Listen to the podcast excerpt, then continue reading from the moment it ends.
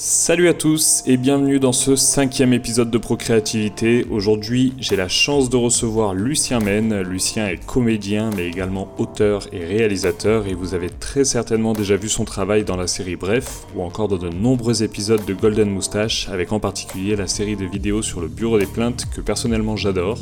Parmi les nombreux sujets abordés dans cet épisode, Lucien nous dit d'où lui viennent ses idées, il parle de sa vision du métier d'acteur et on aborde des sujets plus perso, comme sa peur de l'échec et ses nombreuses remises en question.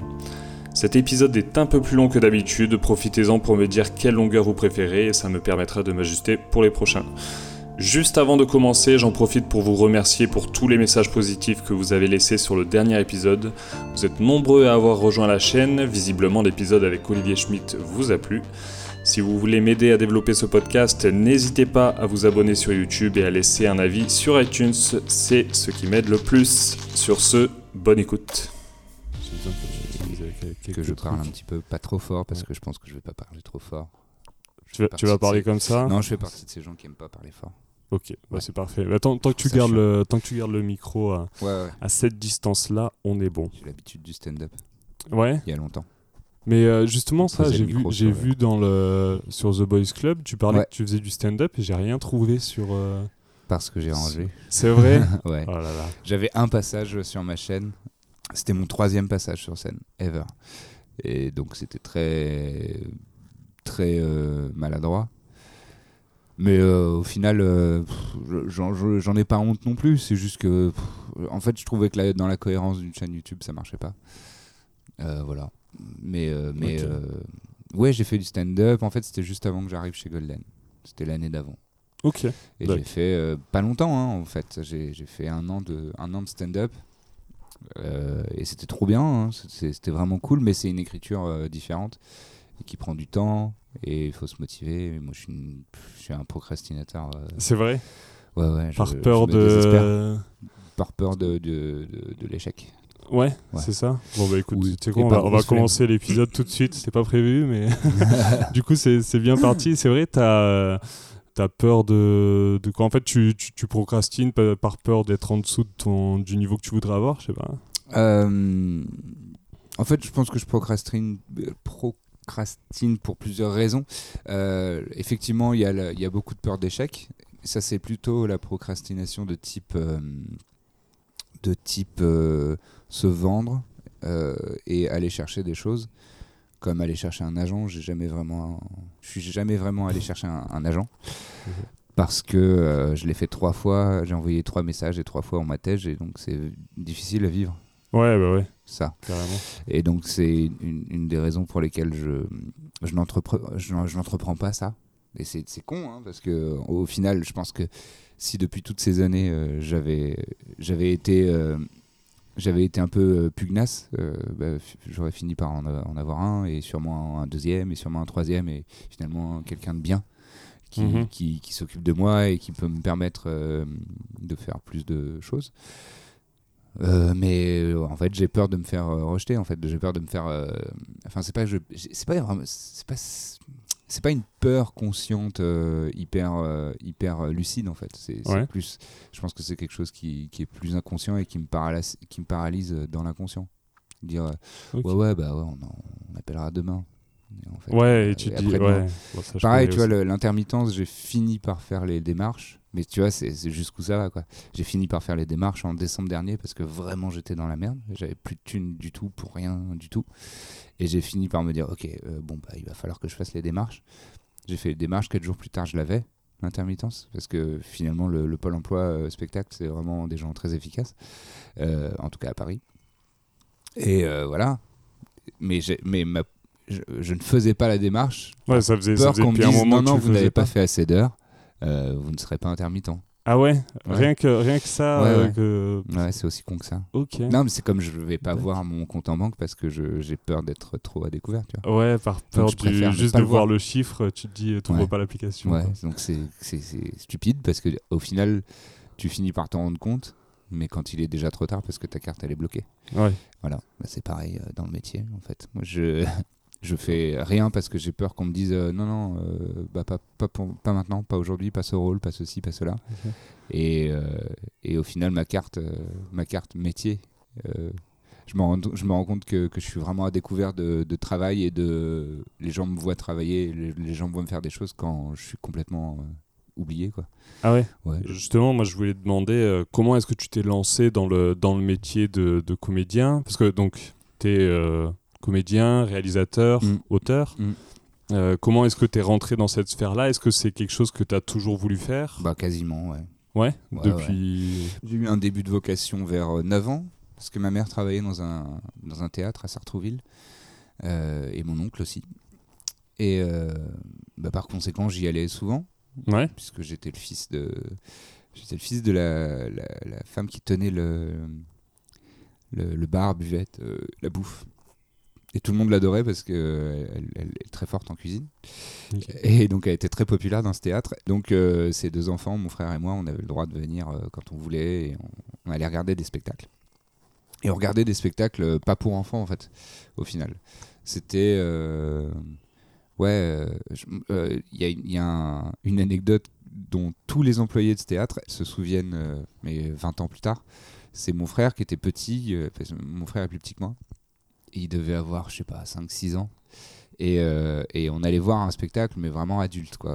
Peut-être qu'il y avait un peu de nudité, je sais pas. je- bref, il y avait des trucs euh, ou des, des gens qui meurent ou des thèmes un peu d'adultes, quoi. Mhm. Et lui, il avait 5-6 ans et on lui avait dit non, tu peux pas aller voir le, le spectacle. Et il, s'était, il avait hurlé dans le hall du- gigantesque du théâtre en, en- en se roulant par terre parce qu'il était un peu colérique et un peu vénère, mon frère. Et il disait le théâtre, c'est pour tout le monde. Ah ouais. Et donc, ça, déjà, ça- déjà ça a à 5 retenti. ans. Ouais, il- ouais, il était vénère. Et, euh, et mine de rien, c'était, c'était mignon et à la fois touchant de voir un gamin qui veut absolument Bah voir une pièce carrément. de théâtre et qui dit le théâtre, c'est pour tout le monde. Normalement, c'est plutôt l'inverse. Moi, je me rappelle voilà. euh, quand j'étais quand j'étais plus jeune, euh, c'était. J'aurais bien aimé qu'on me refuse à l'entrée. Non, mais Ouais, Mais c'est parce que mine de rien, on, va, on, on nous fait voir des spectacles chiants. hein. ouais. Et surtout, moi, j'étais, c'était sur Avignon et je me rappelle du théâtre d'Avignon qui est. Les places sont minuscules et j'avais les genoux encastrés dans le dans le T'étais truc déjà de devant. très grand quand t'étais petit. Ouais, enfin, je Enfin, dis quand j'étais petit, quand j'avais ouais, euh, vers les 13 ans, je pense, 12-13 ans, on allait au donc la théâtre. croissance elle est venue Et, direct. euh, ouais, ouais. T'as dit, mec, tu feras Bah, un je, mètre fais, 90. je fais la même taille depuis, depuis 16-17 ans, je crois. donc, Ouais, euh, donc t'étais le, t'étais le mec derrière dans les photos de classe. ouais, Le mec qu'on disait, toujours, toujours- derrière euh, sur toujours au fond. Bon, toi, allez, derrière tout le monde, c'est ça.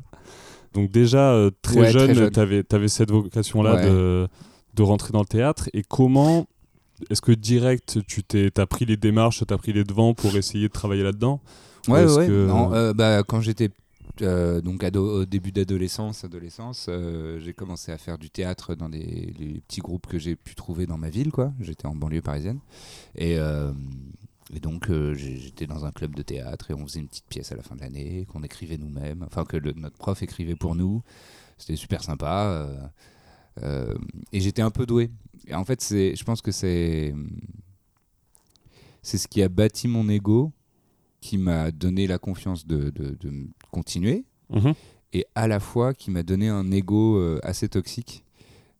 De, euh, en fait, j'ai été habitué à ma première euh, rencontre avec ce métier-là ou cette activité-là de, de jouer la comédie. J'ai été un chouchou, ce que j'appelle un chouchou. C'est-à-dire Ouais. que, tu vois, je suis arrivé, j'ai un peu cartonné, les gens m'ont trouvé trop marrant et trop cool. Et donc, j'ai eu un rôle important dès le départ, etc. etc. Et, et donc, j'ai été un chouchou. Et, euh, et ça m'a donné une mauvaise habitude parce que depuis, quasiment, enfin depuis, euh, ouais, depuis après, quand, c'est- quand j'ai commencé à rentrer dans un cycle plus professionnel, donc euh, cours Simon, machin, ce genre de truc, j'ai plus jamais été un chouchou en fait. C'est-à-dire que Ouais, parce que là, t'es es confronté à tout un tas d'autres personnes qui étaient Ouais. eux-mêmes les chouchous. de- Enfin, tu, te retrouves avec de chance en fait, c'est une question de chance, c'est une question de confiance aussi, de, de, de ton attitude, de la confiance en toi, etc. Donc au, au fur et à mesure, ma confiance s'est étiolée. Et euh, au cours Simon, j'étais vraiment pas un chouchou. Le- ma prof ne croyait pas en moi, elle, m'a- elle a pas voulu que je passe le conservatoire, etc. Ce Ah genre ouais de truc, ouais. Parce que pour passer le conservatoire euh, national de Paris, il faut que tu aies euh, l'appro- l'approbation d'un cours professionnel certifié. Et donc j'étais inscrit dans un cours professionnel certifié, euh, le cours Simon, où j'ai appris presque rien, euh, et où la prof n'avait suffisamment pas confiance en moi pour ne pas vouloir m'inscrire au conservatoire. Genre ça va entacher, entacher sa, sa réputation de faire passer un gars euh, pas prêt, tu vois. Ok. Voilà, j'en veux un peu, enfin je Oh, m'en fous ouais. maintenant, mais, mais je trouve que quand t'as un gamin de, de 20 ans euh, en face de toi qui a des rêves, c'est une belle manière de le détruire. Ouais. Donc euh, ce genre de, ce genre de prendre moments-là ça. sont un peu nuls et, et, et, euh, comme on- comme c'est un métier d'ego dans le sens où euh, si t'as pas confiance en toi, bah, personne n'aura confiance en toi et Ouais. personne n'aura ne viendra te chercher si tu si, si toi tu t'imposes pas un petit peu. Eh ben ouais, ça, ça, ça fait des dégâts. Ouais. Et du coup, là, pendant ces années-là, de euh, vers 20 ans, t'as- est-ce que tu as continué dans ce métier-là? Est-ce que tu es parti sur autre chose? J'ai euh, j'ai perdu beaucoup de temps. moi. J'ai perdu énormément de temps. J'ai fait des métiers à la con euh, pour survivre, en rêvant et en ne faisant rien euh, efficacement. Euh, J'étais veilleur de nuit, tu vois.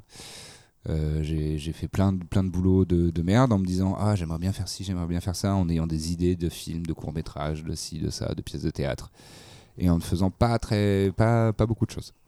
Parce que j'avais peur de, de- de me faire rejeter, parce que j'avais peur de ne pas y arriver. Ouais. T'avais eu, faisais une, pas. petite expérience un peu traumatisante avec cette. euh, Non, non, c'est, je pense c'est que c'est, c'est mon ego de. C'est mon ego euh, nul de. En fait, la première fois que je me suis confronté à ça, c'était très facile et tout le monde m'a trouvé formidable. Ouais. Euh, j'ai eu ensuite quelques expériences de, de petites gifles de calme-toi, t'es, tu es un être humain. Ouais. Et euh, ce, qui est, ce qui est bien, hein, euh, enfin, ça dépend de la, la puissance de la gifle. hein. Si ça te détruit, c'est, pas très cool. Mais c'est bien de se prendre des gifles de calme-toi, t'es, qu'un être humain. Euh, et après ça, euh, je pense que mon fort intérieur se disait bon, de toute façon, les gens vont te rejeter, donc euh, à quoi ça sert? Hmm. tu vois? Donc il y a beaucoup de moments. Donc euh, t'avais ouais en fait t'avais ton ego qui était placé un peu haut et t'avais peur que la moindre expérience que t'allais faire allait inévitablement te Tais-toi. Google. Ok, Google, silence. Ah. J'avais pas, j'avais pas capté que c'était elle, je- Ouais, je, pensais que c'est c'était quelqu'un dehors. mais Attends, je l'éteins. Ferme ta gueule. On a le Google Home qui, Le micro est désactivé. qui, bah, c'est qui vient, qui vient s'incruster dans la conversation. Ils sont partout, c'est Moscou, hein, ils nous écoutent. hein. c'est Black Mirror ou quoi? Ouais, du coup, donc vers, euh, vers 20 ans, tu t'es mis à faire d'autres. euh, Vingtaine, j'ai bah, j'ai fait des métiers, euh, des métiers euh, de, de, de, de- de payer, pour payer le loyer. quoi. Ouais. Et je regardais des films et j'étais là en train de, de, de, de bâtir euh, un, un semblant de culture cinéma, donc c'était cool à la fois. Et, euh, et en même temps, euh, je regardais des films avec Brando et je me disais, waouh, c'est ça que je voudrais être hein, quand même. Ouais. Un grand acteur comme ça. J'aimerais vraiment bien être aussi fort que lui. quoi. J'aimerais euh, réussir à, à- à f- à faire des choses aussi magnifiques et des- de jouer dans des si beaux films et faire des, des, des- des personnages si impressionnants, si, si touchants, si, si- avec une telle envergure et tout. Et là aussi, ça te nique ton ego parce que ton ego il te dit bah il faut que tu sois Brando maintenant. Ouais. Et bah calmos. Et toi, je vais faire un court métrage la semaine prochaine. Ouais. Bon, où j'ai pas de texte et c'est de l'impro et tu vois. Donc euh, bon, Et ensuite, comment t'as as réussi à raccrocher vers euh, l'acting? Alors euh, c'est hum, dans un premier temps pour tout ce qui est faire son métier et, et l'artisanat du métier. Parce que c'est important de savoir le faire parce que c'est un vrai métier quoi. Mhm. Et ça se fait pas comme ça. C'est beau d'avoir du talent, mais le talent ça suffit pas en fait. Ouais. Contrairement à ce que beaucoup de personnes pensent. Enfin, je- il doit y avoir des exceptions, hein, mais, mais, euh, mais je pense que tous ceux et celles qu'on considère comme des grands, grands acteurs et grandes actrices, c'est les gens qu'on t'a fait, quoi. Euh, qu'on t'a fait méthodiquement. Moi, je trouve que c'est un boulot méthodique. C'est-à-dire que il faut, il faut, il faut savoir techniquement euh, faire ton boulot parce que tu peux pas que compter sur, sur, sur ce que tu es et tes émotions euh, naturelles, en fait. Mhm. Parce que si tu comptes que là-dessus, bah, si tu es un jour sans, si tu es dans un jour sans, euh, tu vois, un jour où tu te sens pas bien, un jour où t'as pas d'énergie et tout ça, bah, tu vas être pourri en fait. Ouais. Tandis que si tu apprends techniquement ton métier, bah, le jour sans, tu vas savoir l'utiliser. Ouais, t'as t'as une espèce de socle sur lequel te remettre, euh, t'as une espèce de perche un- à laquelle ouais. te rattacher. et- Il y a ce socle technique. Et euh, dans ce socle technique, ah, moi je parle de. c'est euh, en fait, c'est un prof euh, qui s'appelle Jack Walser, qui est assez connu euh, maintenant euh, à Paris. C'est Yoda. Moi je, l'appelle- je- je le surnomme. Yoda parce qu'il est tout petit, il est américain, il est extrêmement vieux et ridé. On ne sait pas son âge parce qu'il veut pas le dire, parce qu'il est un peu coquet là-dessus. Et euh, c'est un type formidable euh, qui vient de New York. Euh, c'est vraiment le cliché du juif new-yorkais que tu peux t'imaginer, avec sa casquette New York Yankees toujours vissée sur la tête, les petites lunettes et, et les, les, yeux plissés qui te regardent et, et qui est plein de névrose. Et c'est vraiment un cliché ambulant, c'est un archétype ambulant. Mais, mais putain, ce mec est incroyable, quoi. Il est vraiment très très fort. C'est-à-dire qu'il il a, il a une une puissance technique euh, incroyable et, euh, et, puis il va, il va te faire sortir des choses euh, formidables que tu soupçonnais même pas via vraiment une méthode très technique et très c'est laborieux en fait c'est très laborieux il te, ça, ça te demande beaucoup d'exercices où, où tu peines où tu te dis mais en fait ça sert à rien de faire ça. Il te fait, il te fait répéter des mots en construisant un, un, château de cartes et tu te dis mais c'est de la merde ça sert à rien. Sauf que au fur et à mesure du travail, tu te rends compte pourquoi tu fais ça et tu comprends que c'est la fondation pour, euh, tu vois, le, fait d'avoir de faire un château de cartes, c'est pour que ton esprit soit occupé à quelque chose et que ce soit que tes émotions qui, qui s'expriment quand tu parles. Il te met pas de texte pour pas que tu sois embrumé dans le texte et que tu, que tu te fasses des idées préconçues et que tu te fasses de la branlette intellectuelle sur le texte. Donc il te fait juste répéter des mots l'un l'autre et c'est pour t'apprendre tout simplement la base qui est de écouter ton partenaire et de parler vraiment à ton partenaire d'une manière euh, vraie, organique, vivante, et pas de dire un texte. Et donc, c'est tout, un tas d'exercices comme ça, ça c'est qu'un exemple en fait. Mais au début, tu arrives dans son cours et tu te dis putain, mais c'est de la merde, ouais, j'apprends rien là. On fait des caplas aujourd'hui. ouais, voilà, on fait des. Euh, tu me demandes d'éplucher une pomme en, répétant le mot que le mec vient de me dire. Tu vois, c'est vraiment, c'est que ça, c'est de l'écoute. C'est de la merde. Non, c'est pas de la merde parce que ça t'apprend à à réagir comme un être humain euh, véritable et, et organique et vivant. Et, de, et il dit toujours, euh, bon c'est en anglais mais c'est très facile à traduire en français, il dit don't act, react, donc ne joue pas, vis. Euh, ne vis pas, réagis. Ouais. La traduction littérale. Mais c'est ça en fait, c'est ne sois pas un, ne, ne, ne, joue pas la comédie, vis les choses. Et c'est marrant, c'est il y a pas longtemps dans dans Les acteurs de Bertrand Blier, euh, il y a une scène où Marielle, euh, en fait tout, le film, euh, Marielle qui vient de mourir, fait une crise existentielle de en fait je suis pas un bon acteur. Et il dit mais les gens ne, m'écoutent pas, ils ne me regardent pas, je suis transparent. Il, il fait une crise d'ego d'acteur. Mhm. C'est génial, c'est très drôle.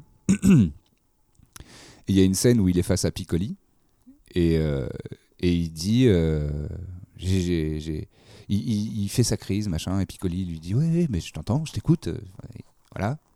Il dit Ah, ça veut dire que peut-être je suis enfin devenu un bon acteur. Il dit ça. Il dit Avant, quand j'étais jeune, je jouais, je faisais des effets de voix, je faisais ci, je faisais ça, mais j'étais mauvais, j'étais horrible, alors que maintenant, je ne joue plus, je vis. Ah ouais. Et c'est ça. Pour moi, c'est ça. et c'est plus euh, finalement, faut que ton. Est-ce que c'est euh, qu'il faut que ton métier d'acteur soit, enfin ton jeu d'acteur soit plutôt basé sur l'inconscient que sur le conscient Est-ce que est-ce bah, que, est que quand tu joues, il faut, il faut que tu évites d'être en mode euh, bah, penser que tu dois jouer, mais plus, ouais. Oui, euh, c'est en deux étapes pour moi.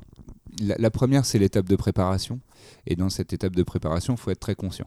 C'est-à-dire qu'il faut faire les choix. Il faut analyser ton personnage, il faut comprendre ses, ambitions, son but, ses motivations, euh, ses traumatismes du passé. Il faut tout comprendre de ton personnage, il faut le connaître par cœur. Et donc ça, c'est très laborieux, c'est très conscient. Mhm. C'est très, ça peut être euh, considéré comme une étape intellectuelle. Mais après, une fois que tu as fait ce travail-là, et quand c'est le moment de rentrer sur scène ou euh, de lancer l'action sur un plateau de ciné, Là, il faut plus réfléchir à rien. Il faut plus que tu sois conscient de quoi que ce soit. Il faut, faut juste que tu vives et que tu réagisses à ce qui est en train de se passer. Tu vraiment l'impression d'être sur tu, le... Mais que tu crois vraiment à la situation, que tu sois vraiment impliqué dans la situation. C'est comme, c'est comme quand tu... Euh, en fait, c'est vraiment un cliché de cours de théâtre, mais je pense que c'est assez vrai quand même. C'est comme les enfants quand ils jouent aux aventures. C'est-à-dire que des gamins, euh, quand ils sont assez jeunes et qui sont pas encore trop conditionnés par euh, faut, faut pas faire pitié, tu vois, cette idée de la société de attention à pas faire pitié. Euh, c'est comme ça qu'on disait quand j'étais jeune en tout cas. Oui, oui, bah éviter le ridicule. Quoi. Ouais, voilà, ça. les gamins s'en battent les couilles de ça et, et, et, tu vois des enfants quand ils jouent euh, à n'importe quoi. Ils jouent aux cowboys aux indiens ou, euh, ou, euh, euh, ou euh, à la dinette. Ou, euh, on joue... Moi, j'avais une copine quand j'étais petit, on jouait à la maison. Juste, on était un foyer, tu vois. C'était un truc Mhm. extrêmement euh, hétéro-normé, euh, machin. Donc, pas parents C'est elle, qui c'est elle qui travaillent, faisait la machin. cuisine et c'est toi qui. C'est- je sais plus, je sais plus, mais bon, bref. Mais on y croyait à mort alors qu'on était dans un buisson. Et pour nous, ce buisson, c'était une maison. Et il y avait des pièces, et il y avait machin. Et, on, on- et donc, les gamins, ils croient vraiment, en fait. Ils sont vraiment dans ce monde-là. Et, et, euh, ils, disent- ils, mettent très vite des règles. Donc, c'est comme la première étape conscience consciente dont je te parlais. C'était très vite, ils mettent des règles en disant on dirait que euh, ton travail, c'était ça. Et on dirait que moi, j'étais ça. Et on dirait qu'en fait, tu avais un pouvoir pour ça. Et paf, la règle, elle est posée. Mhm. Et à partir de là, ils y croient. Ouais, et tout le monde est dans son truc et, Et- personne se, se, se soucie de ce que vont se dire les gens qui regardent. Et... Ouais, ils s'en foutent, Ouais. ils jouent. Ils jouent. Ouais. Ils jouent dans le sens le plus pur du terme. C'est-à-dire qu'ils bah, ils croient au truc, ils sont dedans, et ils sont à fond, et boum. Et Du coup, ça, c'est la, la chose la plus importante dans le, dans le Bah, métier d'acteur, oui. c'est le truc, le truc principal. Pour euh, moi, ouais. ouais. En fait, le. le de Niro, euh, De Niro disait euh, le talent est dans les choix. C'est-à-dire que ton talent, ça se place euh, dans ce que tu vas choisir de mettre dans ton personnage, dans ce que tu vas choisir d'utiliser dans ton histoire à toi, de ce que tu vas choisir comme un petit tic verbal ou j'en sais rien, quelque chose pour donner du corps à ton personnage, etc. Mais après, il n'y a pas que ça en fait. Ça, c'est le talent. Après, le travail, c'est de savoir, euh, de savoir le faire euh, exister, le faire vivre. Et je reviens sur un truc que je disais tout à l'heure, sur le jour sans, quand tu as un jour sans quand Mhm. t'as pas d'énergie, Ouais. ou quand tu te sens pas bien, ou quand, euh, je sais pas, t'as la diarrhée, tu vois, c'est possible. En fait, t'es, t'es en train de travailler, euh, t'es, t'es sur un plateau de tournage et tout ça, et t'es malade. Théoriquement, il faut que tu travailles. Et, euh, et euh, quand tu apprends cette technique avec, que, que j'ai moi découverte avec Jack Walser, il y a ce qui s'appelle les pensées réelles. Et, et le principe des pensées réelles, c'est que ce qui va se passer dans toi, pendant que tu es en train de faire une situation imaginaire, donc tu es dans une situation imaginaire en train de jouer, entre guillemets, une situation imaginaire, il faut que tu utilises, enfin, il faut que tu sois capable d'utiliser tes pensées réelles. C'est-à-dire que tu es dans une situation, euh, tu joues une scène d'engueulade avec euh, quelqu'un dont tu te sépares, machin. machin. Ouais. Et là, d'un seul coup, euh, disons, euh, t'as, t'as- t'as la gerbe parce que t'es malade. Le- Ouais. Donc là, dans, toi-même, toi, pas, pas ton personnage. toi, ouais. Toi, la personne qui incarne le personnage, tu as la nausée parce que euh, t'as, t'as une gastro ou t'as mangé Ouais. des, des trucs pas frais la veille. Il faut que tu trouves un moyen d'incorporer ça à ta scène. Ok. Et tu, Tu dois, vois, tu dans dois ta façon, dans ta, fa- ta- dans pour ta que- façon pour qu'il y ait le moins de dissonance entre ton personnage Exactement. et toi-même. et ce qui se passe dans ton corps, ce qui se passe vraiment, parce que tu peux pas nier ce qui est en train de t'arriver à l'intérieur. Il y, a des, il y a des pensées, il y a des émotions, il y, a des- il y a des sensations. Elles sont trop fortes, elles t'arrivent. Ouais. Donc tu es obligé de les, de, de faut les pas mettre les dedans. nier, mais faut Voilà. foncer dedans Voilà. et. euh, faut jouer avec. Faut- ok. faut- C'est comme quand il y a un accident sur le plateau.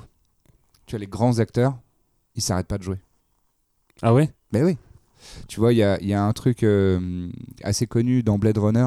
Il y a une scène où. euh, tu as vu le film? Le- le- L'original J'ai pas vu l'original, j'ai vu le- celui qu'ils ont fait il y a, il y a pas longtemps. Il y a, il y a 3 à 4 ans. là. Ouais. Euh, bon, dans l'original, il y a une scène où euh, il y, a- il y a un personnage, une meuf, euh, qui a une scène un peu violente et qui, et qui s'enfuit, qui, était censée rentrer dans une voiture et devoir partir sur la gauche. Et ben quand elle rentre dans la voiture, elle, elle courait tellement vite qu'elle a cassé la vitre. Ouais. Et ben elle a continué. Ouais, et du coup, de- elle, elle, est pas sortie de son personnage. Elle a, Elle a pas fait Ah, coupez, arrêtez, ah, machin, ah, je me suis fait mal. Non.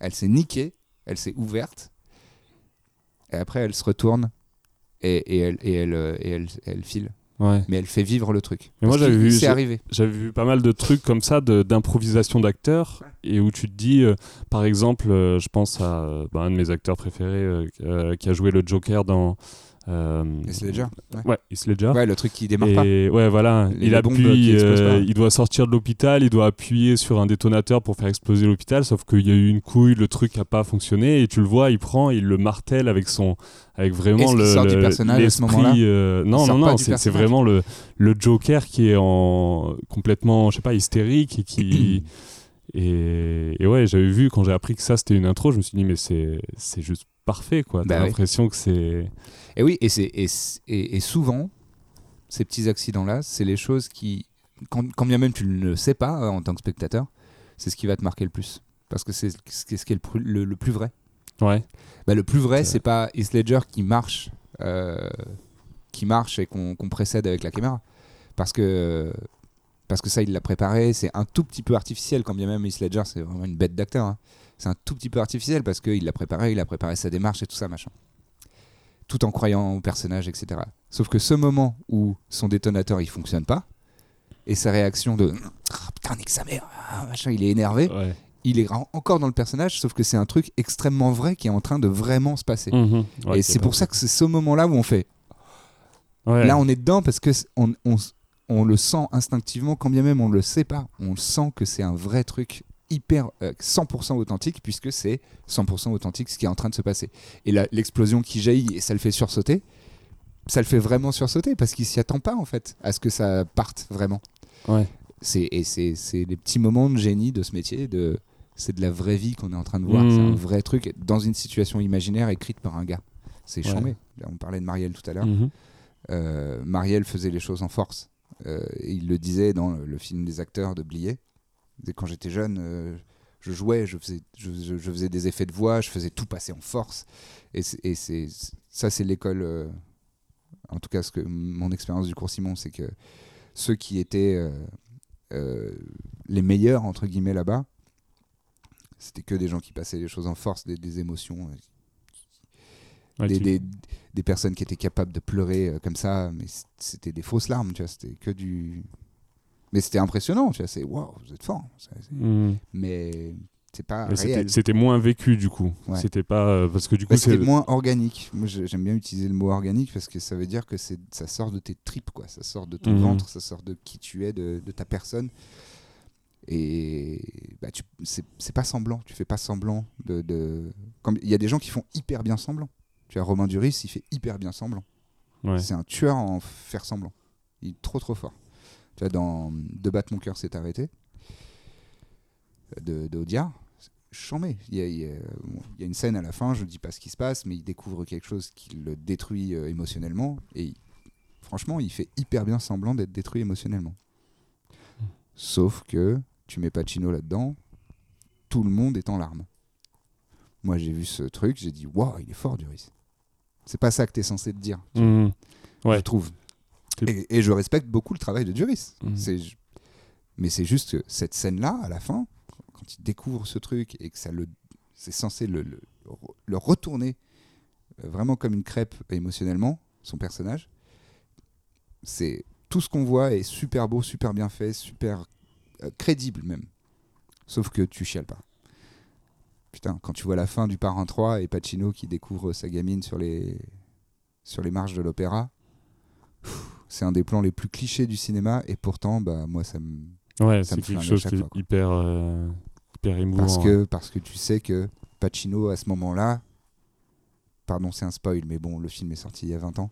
Oui, ouais, si vous êtes. À ce moment-là, il est sur les marches de l'opéra, il a perdu sa fille. Il a perdu sa fille, Pacino. Ouais, dans sa tête, c'est comme ça. Pacino, il a perdu un enfant. Ouais. Émotionnellement, dans, son, dans ses tripes, dans son cœur, dans tout. Il est, il est en train de. Il a le corps de son enfant mort dans les bras. Ouais. Et tu sais que c'est. Il l'a vraiment vécu.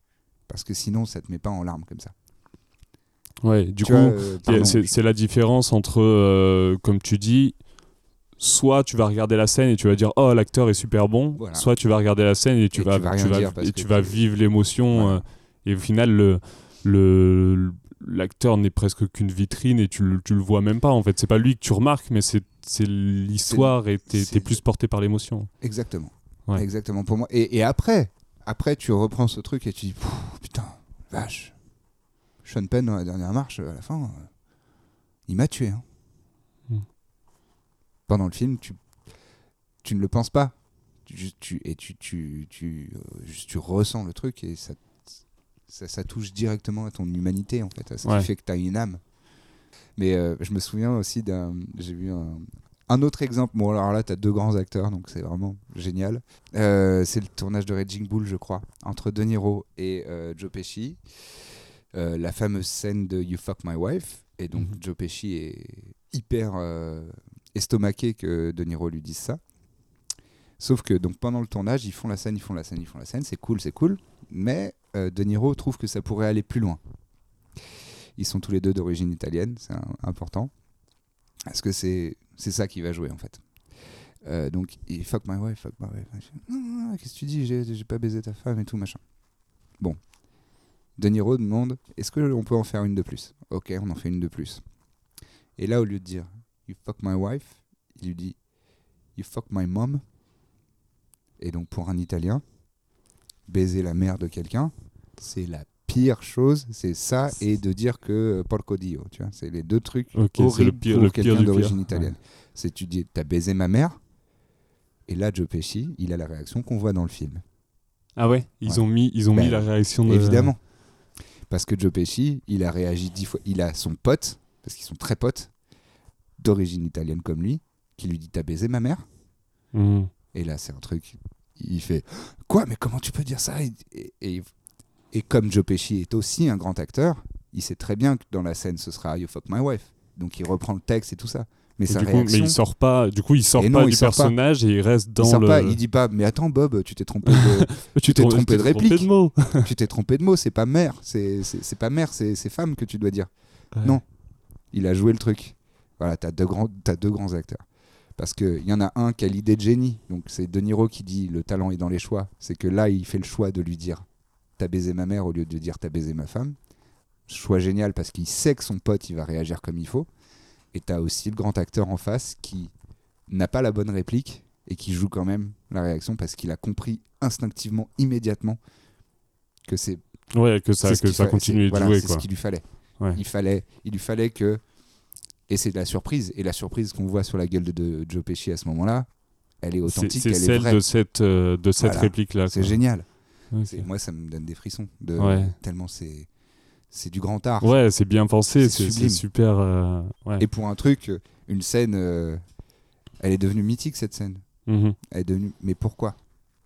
Je pense vraiment que cette scène, elle est devenue mythique en partie parce que Parce que c'était vécu. il y a ce moment de génie là, parfait, pur. C'est du pur génie, c'est du pur, c'est du chef-d'œuvre. C'est à ça que ça sert l'art en fait. Donc, donc faut pas, ouais, voilà, faut pas, faut pas essayer de, de bien jouer une scène, mais faut juste essayer de la vivre euh, comme Ouais. si, comme si ça Il arrivait. faut bien préparer, bien connaître ton personnage, bien connaître ses ambitions, ses, ses motivations, Mhm. tout bien préparer.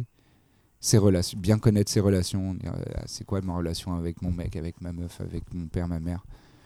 Ouais, connaître tout, tout le background de, de- tout ça, faut- faut- du c'est- personnage. Ça c'est très, c'est très important et c'est très technique et c'est très euh, laborieux. Mhm.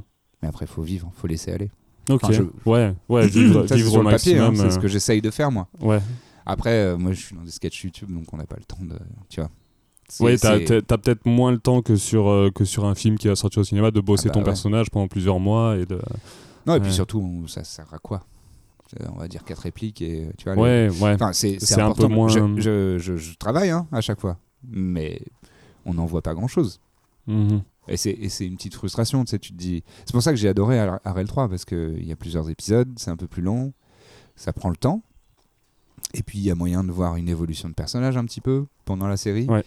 Et, euh, et mine de rien, les, les relations entre les persos, surtout euh, entre Claire et, et Franck, tu vois, bah, on, a, on a une belle relation. Ouais. Euh, Mhm. et, et, euh, et mine de rien, avec Audrey euh, sur le tournage, c'était chambé parce que on- on- enfin, tout, tout le monde s'est très très bien entendu, mais avec Audrey, tous les soirs en sortant de tournage, on rentrait à pied ensemble en fait. On Ouais, du coup, t'as le temps de. depuis les studios jusqu'à. on Elle habite pas très loin, Audrey. On allait à pied jusqu'à République et après on prenait la, la 11 euh, et on finissait. elle, elle descendait à sa station, moi je descendais à la mienne et voilà. Ok, ouais, donc t'avais cette tous les soirs, on parlait euh, une heure et demie, deux heures, mais de nos lives. hein. Mais je pense que ça a vraiment joué. Parce que Mhm. on a une complicité euh, dans cette série qui sort de ça aussi. C'est qu'on a appris à se connaître pendant Ouais, cette série, Dans, dans la vraie vie, finalement. comme nos personnages apprennent à se connaître dans cette putain de pièce. Oui, parce qu'au final, euh, c'est un peu la même chose. Donc, pour, pour ceux qui, qui, qui écoutent, qui ne savent pas de quoi on parle, la série RL 3 de Y Penser, qu'il a sorti sur sa, sa chaîne YouTube, Ouais. Bruce. Ouais. Et, euh, et oui, au final, les deux personnages donc, que vous jouez, Mm. euh, donc Franck et Claire, du coup, Ouais. sont, euh, sont enfermés dans une salle pendant, je, Une- je sais, une je- durée on, on dit pas, ouais, une durée assez longue, et du coup, on, on comprend implicitement que du coup, ils doivent un peu se connaître, ils ont eu un peu le temps de se raconter un peu Ouais. toutes, leurs, toutes leurs histoires, et du coup, au final, peut-être que le fait que vous l'ayez fait vous aussi euh, Mm. inconsciemment dans la vraie vie, ça a peut-être apporté aussi au, au Bah, personnage et ça a apporté de la, de la cohérence. euh, Je pense. de la cohérence dans le truc, ouais. Ouais. Pour raccrocher sur la, la timeline de tout à l'heure, du coup, quand est-ce Ouais. que tu as intégré euh, Golden, Golden Moustache? Euh, saison 2 de Golden. Ouais, donc c'était en 2000 fin 2013, je crois. Euh, des- euh, ouais, Ou- ouais c'est ça. C'est euh, alors attends. Attends, pour, pour ref- refaire la chronologie de ma life, Ouais. euh, vers 2007-2008, je fais vach- vachement de. Enfin, je fais quelques courts-métrages, quelques pièces. Donc là, euh, je recommence à faire des trucs un peu, c'est cool. Toujours uniquement en tant que comédien, là. Ouais, ouais, ouais. Euh, sauf que les courts-métrages, je scénarisais aussi. Euh, mais c'était euh, c'était des. On faisait pas de dialogue. Parce qu'on était un peu prétentieux, on voulait faire des trucs en anglais. Et. euh, parce que j'avais une ou deux partenaires qui étaient assez fortes en anglais, donc on faisait de l'impro en anglais. Et donc c'est un peu maladroit, c'est un peu, c'est un peu, c'est un peu cliché. On dit beaucoup de fuck et de machin comme ça. Tu vois, c'est vraiment le truc des Français qui veulent parler anglais, quoi. Euh, Vous mais avez des lunettes final- de soleil et vous. euh, euh, on fume des clopes, on fume Ouais, des clopes, ouais. Enfin, tu vois, c'est vraiment des trucs un peu. Mais, mais pour le coup, c'est- c'est pas juste. euh, Eh, regardez, on est stylé. On a essayé de, de faire des histoires un peu intéressantes. Euh, toujours est-il que voilà, je, commence à faire ces trucs-là et il y a un des courts métrages, c'est mon idée d'ailleurs. Je me souviens vraiment très nettement de comment j'ai eu, enfin à quel moment j'ai eu cette idée-là. J'étais en train de repasser mes chemises pour euh, mon boulot aux Galeries Lafayette. Donc vraiment, c'est, tu te dis, Pff, oh là là, ma vie elle est nulle. Et donc tu, tu, tu, tu t'évades un petit peu. Et donc je me suis dit, ah, j'aimerais trop faire un truc où vraiment je, c'est, osé- c'est pas ma vie du tout. quoi. Et donc j'ai imaginé jouer le rôle d'un mec qui se travestit et se prostitue. Donc euh, pour, euh, pour survivre. Et, euh, et donc on a fait ça. Et, et donc il y a, il y a ce, ce court métrage où je joue un gars qui... j'ai les cheveux longs, je me suis dé- décoloré en blond, enfin en blond très clair, et, et, euh, et je porte des sous-vêtements de femme et de la lingerie, etc. Euh, et Bruno Navo Muschio, Ouais. le co-créateur de Bref, euh, avec qui j'étais assez pote euh, déjà à ce moment-là, enfin on s'est rencontrés dans ces périodes-là. Ok. Parce que là, ça. donc, du coup, tu m'as dit 2009 Voilà, c'est De- 2009-2010. À peu près dans ces eaux-là, ok. Ouais. Donc avant ton entrée sur Ouais, Golden. ouais, ouais. Ouais. Oui, parce que c'est tout est lié en fait, c'est pour ça que. D'accord, ok. Euh, et donc Bruno voit ça, euh, il kiffe, il me dit putain mec, c'est badant ton, ton court métrage, mais bon, euh, ouais, c'est cool. Ouais. Voilà. Et euh, 2011, il fait 2010-2011, il, crée Bref avec euh, Kian. Et donc ils écrivent Ouais. un rôle de gars, euh, de gars flippant, euh, trop propre sur lui, mais euh, flippant machin. Qui fait Et- des entretiens. Et, euh, et il a dit à Kian euh, Attends, mais j'ai le mec parfait pour euh, jouer le gars en porte-jartel, tu vas voir. Et donc il lui montre euh, le court-métrage. Kian m'appelle après, il me dit Putain, c'est badant. hein. je fais Ouais, je sais. et il me dit Mais euh, ok, ça pourrait être cool. Et donc euh, c'est comme ça que je me retrouve dans Bref à faire euh, le gars Ouais. trop propre sur lui. C'est dans. Bref, j'ai passé un entretien d'embauche, je crois, ouais. C'est le 4. Cet épisode, bah, je l'ai vu il y a pas très longtemps. ouais. C'est après- marrant, il y a des gens qui, qui me re- reconnaissent plus de Bref que de tout le reste. C'est vrai? Encore maintenant. Alors que dans Bref, t'es apparu dans deux épisodes?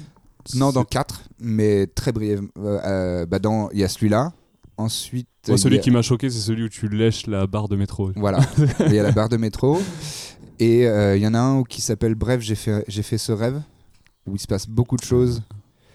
Mais y compris moi, dans l'ascenseur avec lui, il essaye de me buter avec plein d'armes différentes et il n'y arrive pas parce que je suis comme un Terminator et je suis toujours en porte-jartel. Après, il est dans le supermarché, il, il voit la tête de, de Mia, il voit la- tout- toutes les meufs. Et, euh, et après, elle disparaît. Il y a Kairon, ensuite elle disparaît. Et au fond, il y a moi en train de faire, le, en porte-jartel, en train de faire mon shopping dans les rayons du supermarché. Bref, il y a des petites apparitions comme ça dans cet épisode-là. Mhm. Il y a donc le, le métro et le tout dernier épisode aussi, celui dans le parc, où il y a que des gens qui se. Qui, qui sont, on, est, on, on suit tout un tas de personnes Ah oui, différentes. tu suis la vie de plein de personnes. Voilà. ouais. Et euh, donc je suis le gars euh, un peu énervé dans le parc. Bon bref. D'accord. Donc voilà, des, des- ces petites apparitions dans Bref.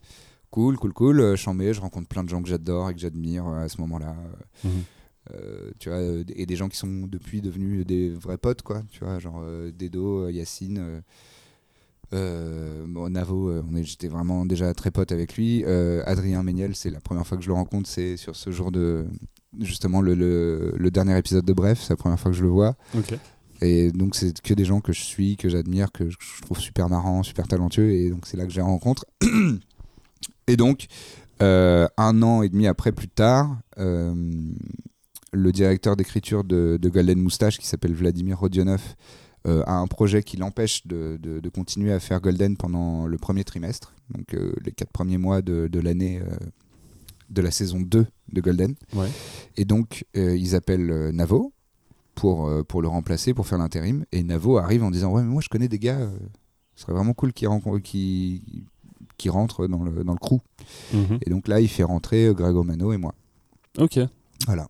Et donc, Ouais, c'est comme ça et donc que c'est on est là, c'est là les débuts, euh, Ouais, les débuts de les, les Moustache. débuts chez Golden. Voilà. Du coup, qu'est-ce que ça t'a apporté, toi, que ça soit en positif ou en négatif, de rentrer dans un collectif comme ça où tu as beaucoup de personnes assez talentueuses et de. C'est beaucoup de positif parce que, en vrai, je suis, je suis mille fois mieux aujourd'hui que j'étais il y a 4 ans.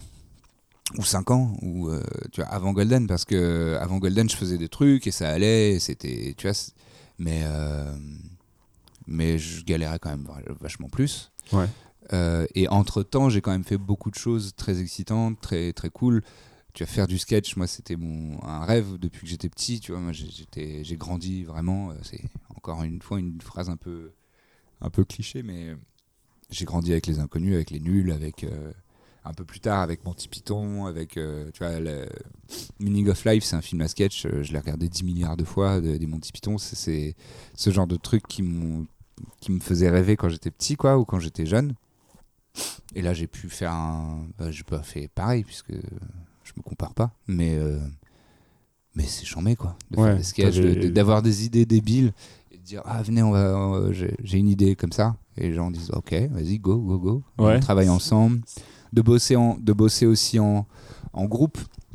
Parce que les, les, les trois premières saisons, donc saison 2 à 5, c'est- on était vraiment un crew, quoi. C'est-à-dire qu'on se voyait tout le temps et on, on bossait toutes les semaines ensemble et euh, les uns sur les sketchs des autres, etc., etc. Donc il y avait cet aspect un peu, cet aspect un peu troupe qui était charmé, Ouais. franchement. Et en plus, euh, honnêtement, c'est pas du tout un truc de de langue de bois. euh, J'aime beaucoup et, et, et je, et je respecte énormément le travail de tous, quoi.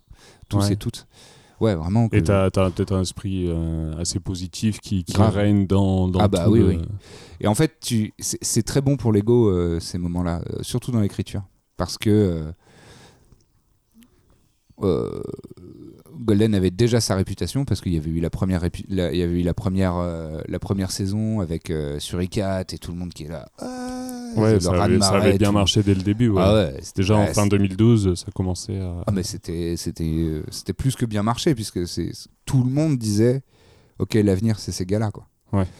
Bon, tu as la pression quand tu arrives juste d'après. Ouais. Alors euh, moi, je suis plus calmos. Donc ça, ça ça te calme un peu déjà parce que je dirais les, les la première année de, de tout- toute l'équipe là de la saison 2 donc euh, tout ce qui est euh, euh, Méniel, Éléonore, euh, Hakim, Valentin, moi, tous ces gens-là, on a passé un an à, à voir dans les commentaires, ils reviennent quand sur i4, quoi.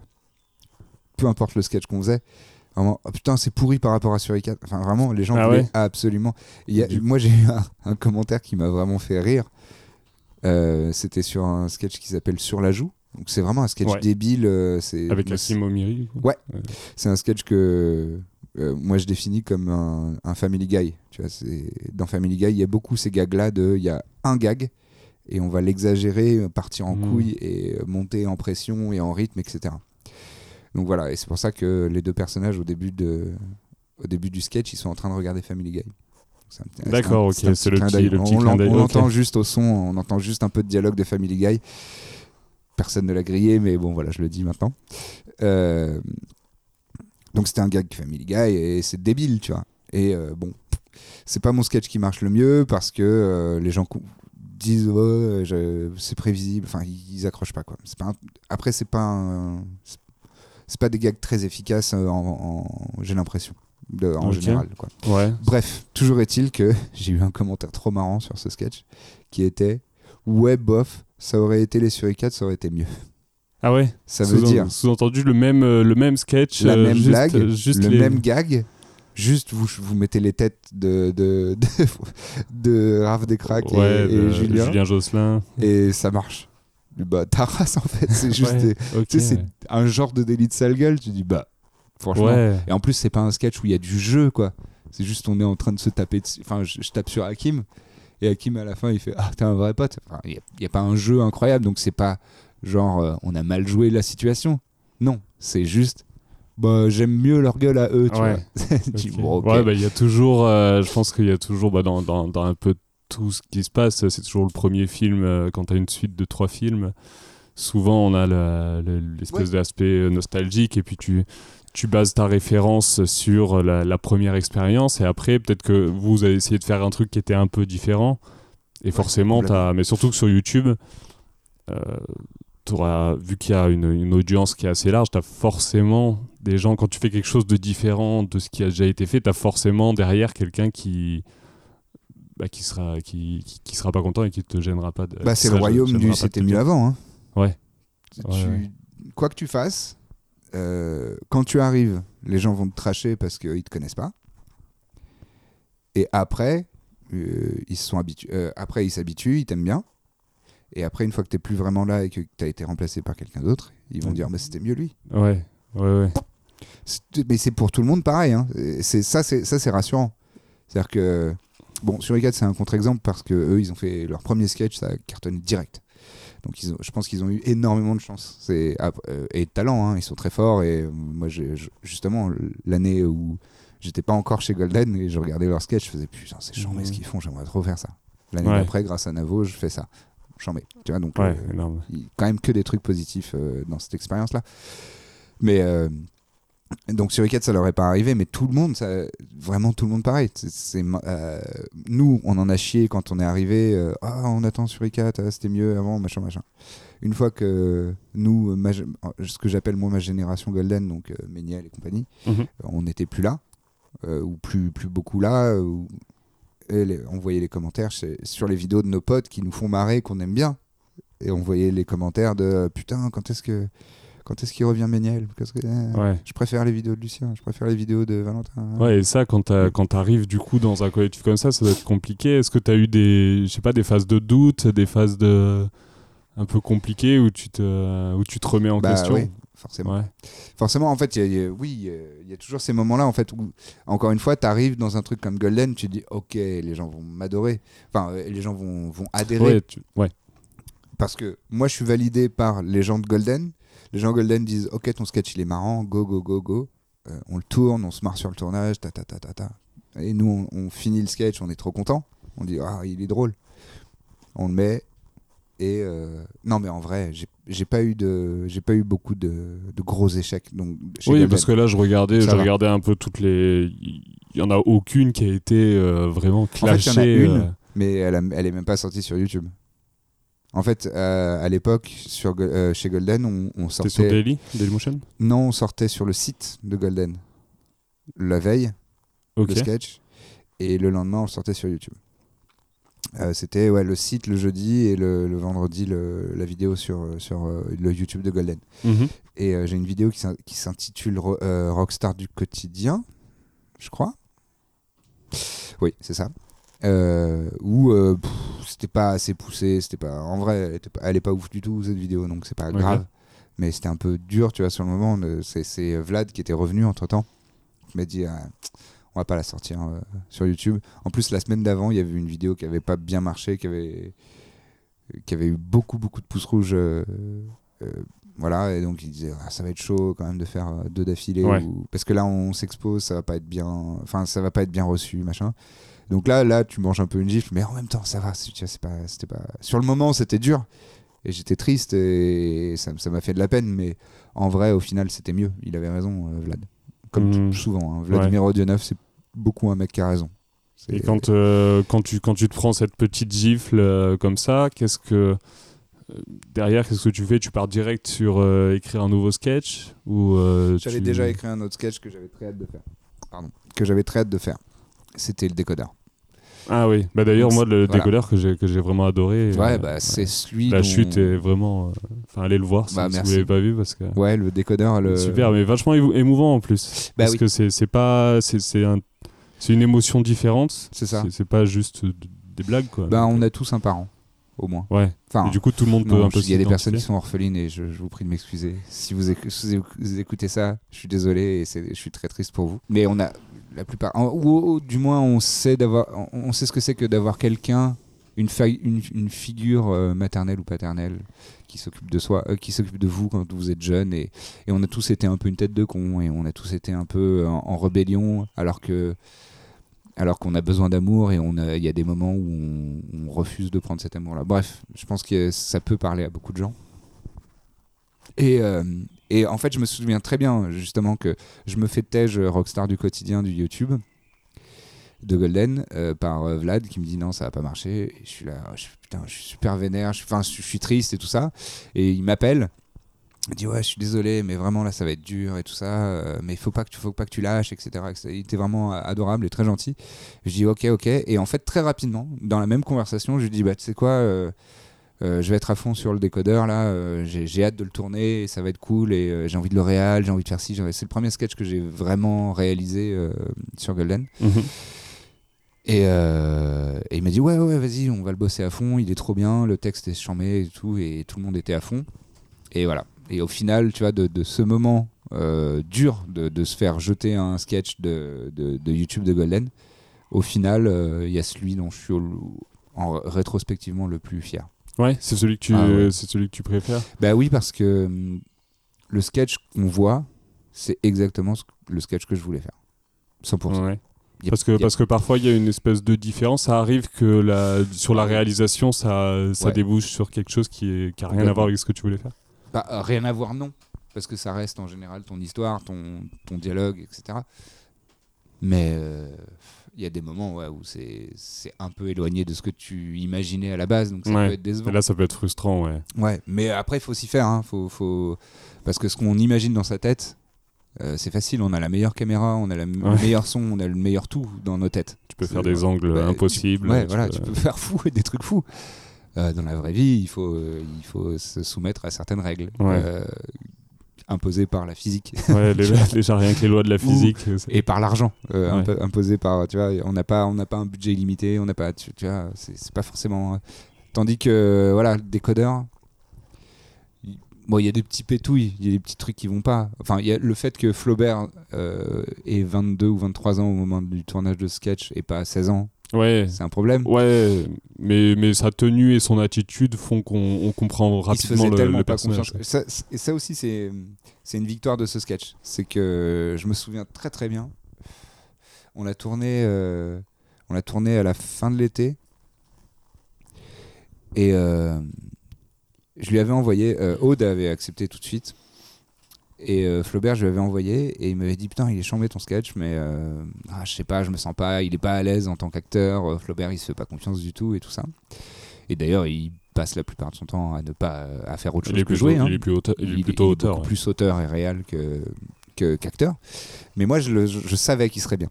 Parce que je sais que dans, dans son adolescence, il a eu des moments comme ça. Euh, je sais qu'il et je savais qu'il aurait les références, il aurait les, il aurait l'attitude parce qu'il c'est un bon observateur, euh, Flaubert. C'est pour ça que c'est un bon auteur aussi. hein. C'est un très bon observateur et, je pense que c'est une, qualité commune entre auteur et, et, acteur. C'est qu'il faut savoir bien observer les choses pour savoir euh, se les approprier les refaire soi-même. Bref. Euh, Et quand il, il a fini par accepter, je lui ai dit mec, franchement, fais-moi confiance, je vais te- je vais t'accompagner, je vais te, je vais te diriger et tu seras bien. Je sais que tu seras bien. Fais- moi, je te fais confiance, fais-moi confiance, go, viens, on le fait ensemble. Il a fini par dire ok, ok, je te fais confiance, vas-y, euh, j'y vais. Et donc il vient, euh, il était pas à l'aise et tout. Mais en vrai, le matin, on a discuté ensemble 10 minutes du rôle et de comment on l'abordait et tout ça. Et il m'a dit un truc que je vais pas dire, mais euh, il m'a dit un truc et je savais qu'il avait compris. Je lui ai dit, mec, c'est complètement ça, go. Fais Ok. Et c'est ce qu'il a fait. Et moi, je le trouve chambé, Flaubert, dans ce. Mhm. Ouais, ouais, ouais, il est, il est Il a vraiment une bien. façon de ne pas articuler ses mots, d'être, euh, d'avoir les Ah épaules bah oui, il fait, molles. il fait vraiment le, le, le, le gosse euh, de, bah, de, Ouais. de 16 ans qui est, qui est un Sans petit être peu- qui est un cliché. petit Tu vois, il fait pas des éclats de voix de Ah, je suis en train de muer. Tu vois, il fait pas de trucs euh, ridicules. C'est juste, Ouais, on, ça reste on y croit euh, en fait. sobre, mais Quand bien même, effectivement, il a 50 plus que le personnage. euh, ouais, que le personnage qui, Quand te- il- qui au doit moment où il le incarner, joue. ouais. on- mais on s'en Mhm. fout, on est sur internet, tu vois, c'est un sketch. Ouais. Mais c'est devenu, c'est, devenu un running gag maintenant. Flaubert dans les floodcasts, à chaque fois qu'il dit. euh, euh, quand il veut parler de, de la production qui est un peu à la Zub euh, sur le web, il, il dit ça. Il dit Ouais, bon, sinon on me rase pour jouer un adolescent.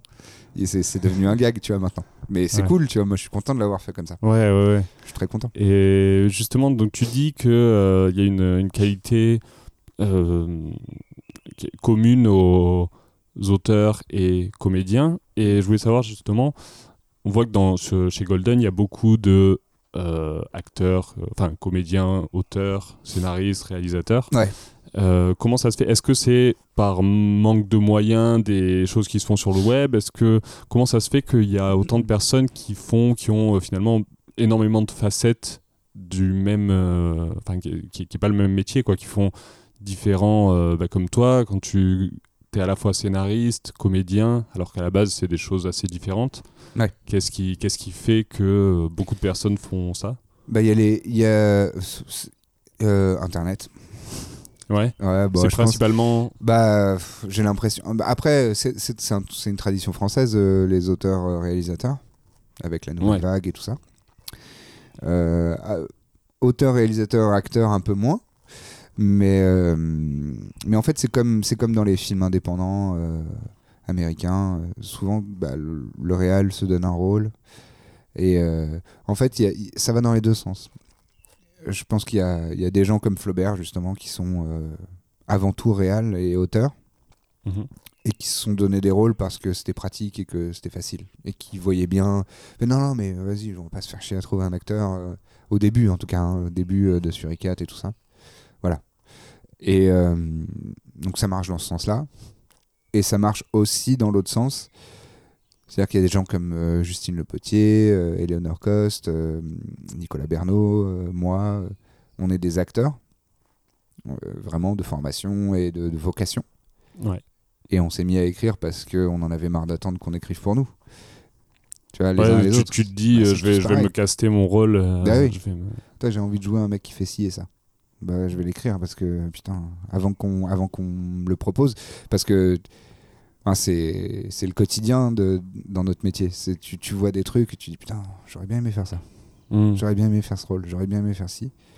Au bout d'un moment, c'est fait. Enfin, soit soit Tu t'abandonnes. un peu les, les Soit devants. tu dis, ouais. bah, nique sa race, je vais, je vais le faire moi-même. hein. Ouais. Bah ouais. Et, et quand t'as et quand t'as une opportunité comme euh, Golden Moustache, bah trop bien. Tu vois Nico Bernot, c'est un super bon exemple parce que lui on le faisait pas mal jouer, mais on le faisait jouer des rôles un petit peu toujours pareils, c'est-à-dire des mecs qui gueulent, des mecs en force, des flics, euh, des mecs qui ont beaucoup de charisme, qui ont une grosse voix, euh, qui ont un, un physique imposant et tout ça. Et euh, oui, Nico Bernot est ça.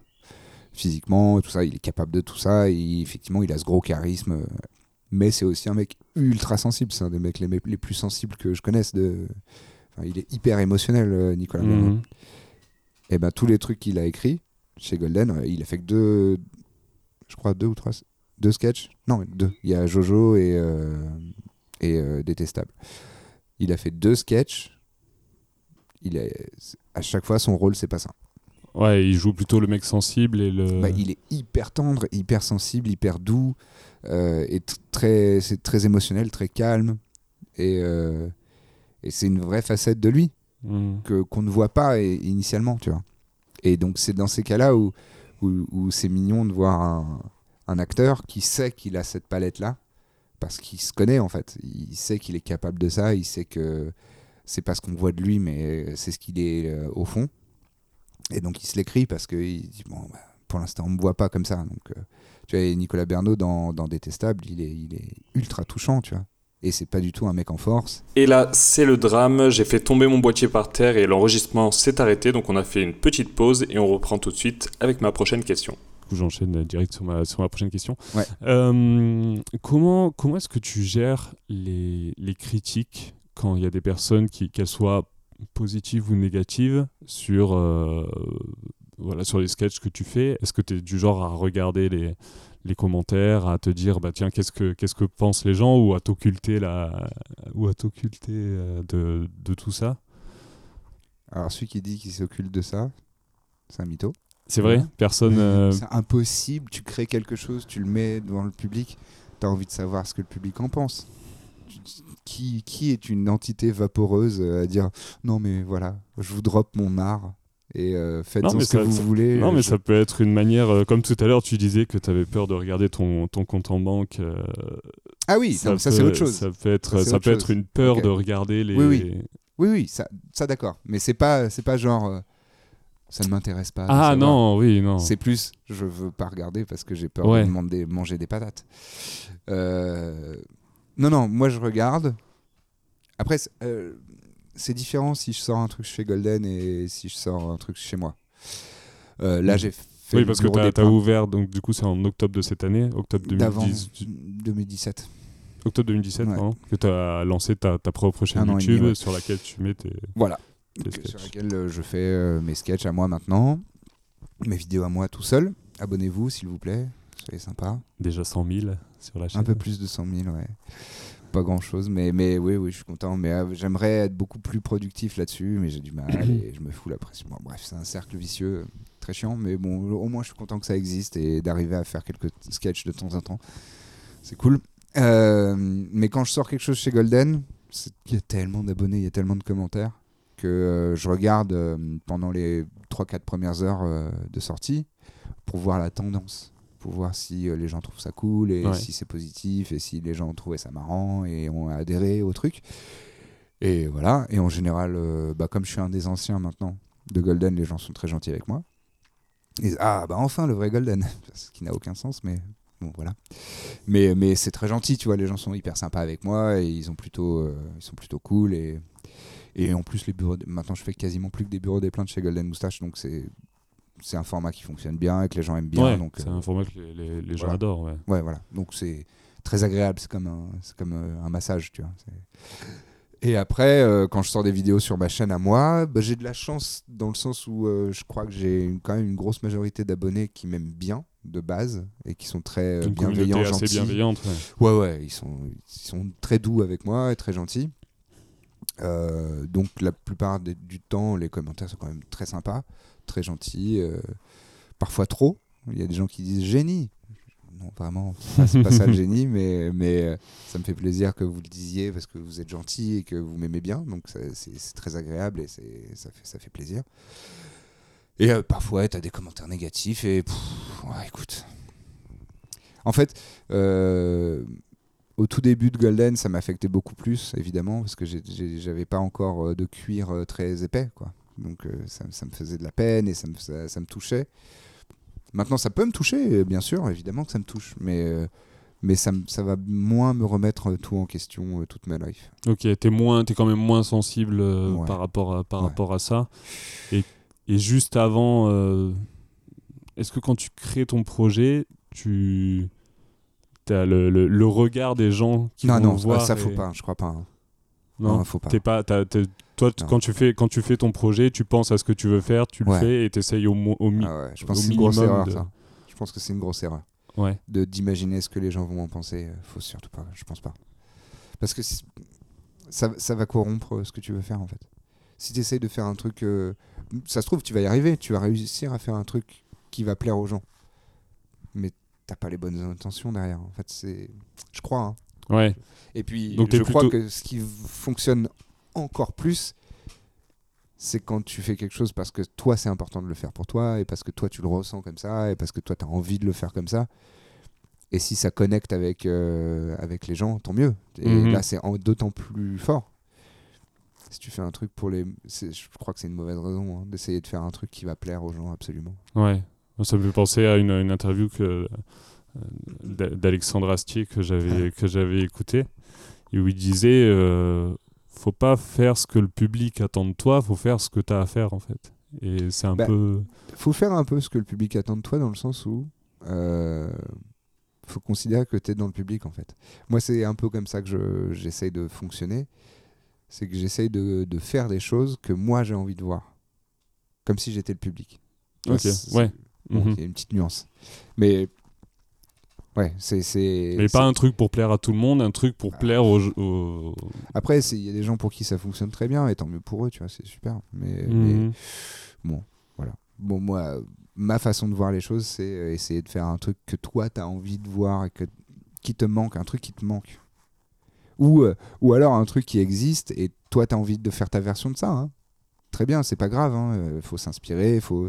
Moi, je trouve qu'il n'y a pas de honte à, à prendre un concept qui fonctionne bien et, et essayer de, de- de te l'approprier. Si Ouais, d'y apporter ta touche, ta Ouais, propre voilà, c'est bah, c'est le principe des reprises, tu vois. Il y a un morceau formidable qui existe, tu as envie de l'interpréter, de le faire à ta manière et de, ou de l'arranger à ta manière en musique.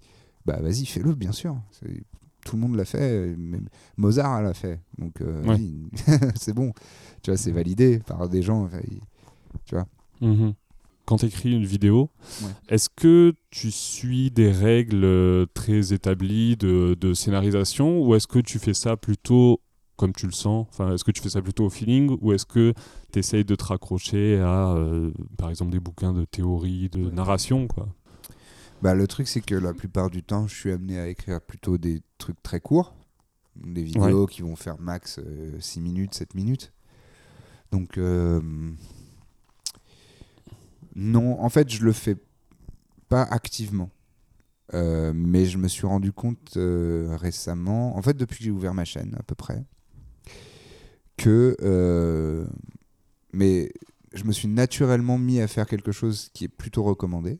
Et donc je suis content, c'est bien. C'est, en fait, c'est, je pense que j'ai profité d'avoir bossé avec beaucoup de, beaucoup de gens très talentueux et qui connaissent vraiment bien le métier chez Golden ou autre. Je me mets à faire des, euh, des foreshadows. Donc foreshadow, c'est, euh, c'est quand tu établis quelque chose euh, qui n'a pas d'importance au moment où tu le dis ou au moment où tu le fais dans le scénario, mais qui va avoir une conséquence et ça, ça va se révéler plus tard. Je donne un exemple concret. C'est quoi C'est le background? Non, non, c'est comme un indice que tu mets au début de ta vidéo, enfin dans les premiers moments de ta vidéo où et qui et, et qui va avoir un intérêt plus tard. Je te donne un exemple concret, ça va être beaucoup plus beaucoup plus simple.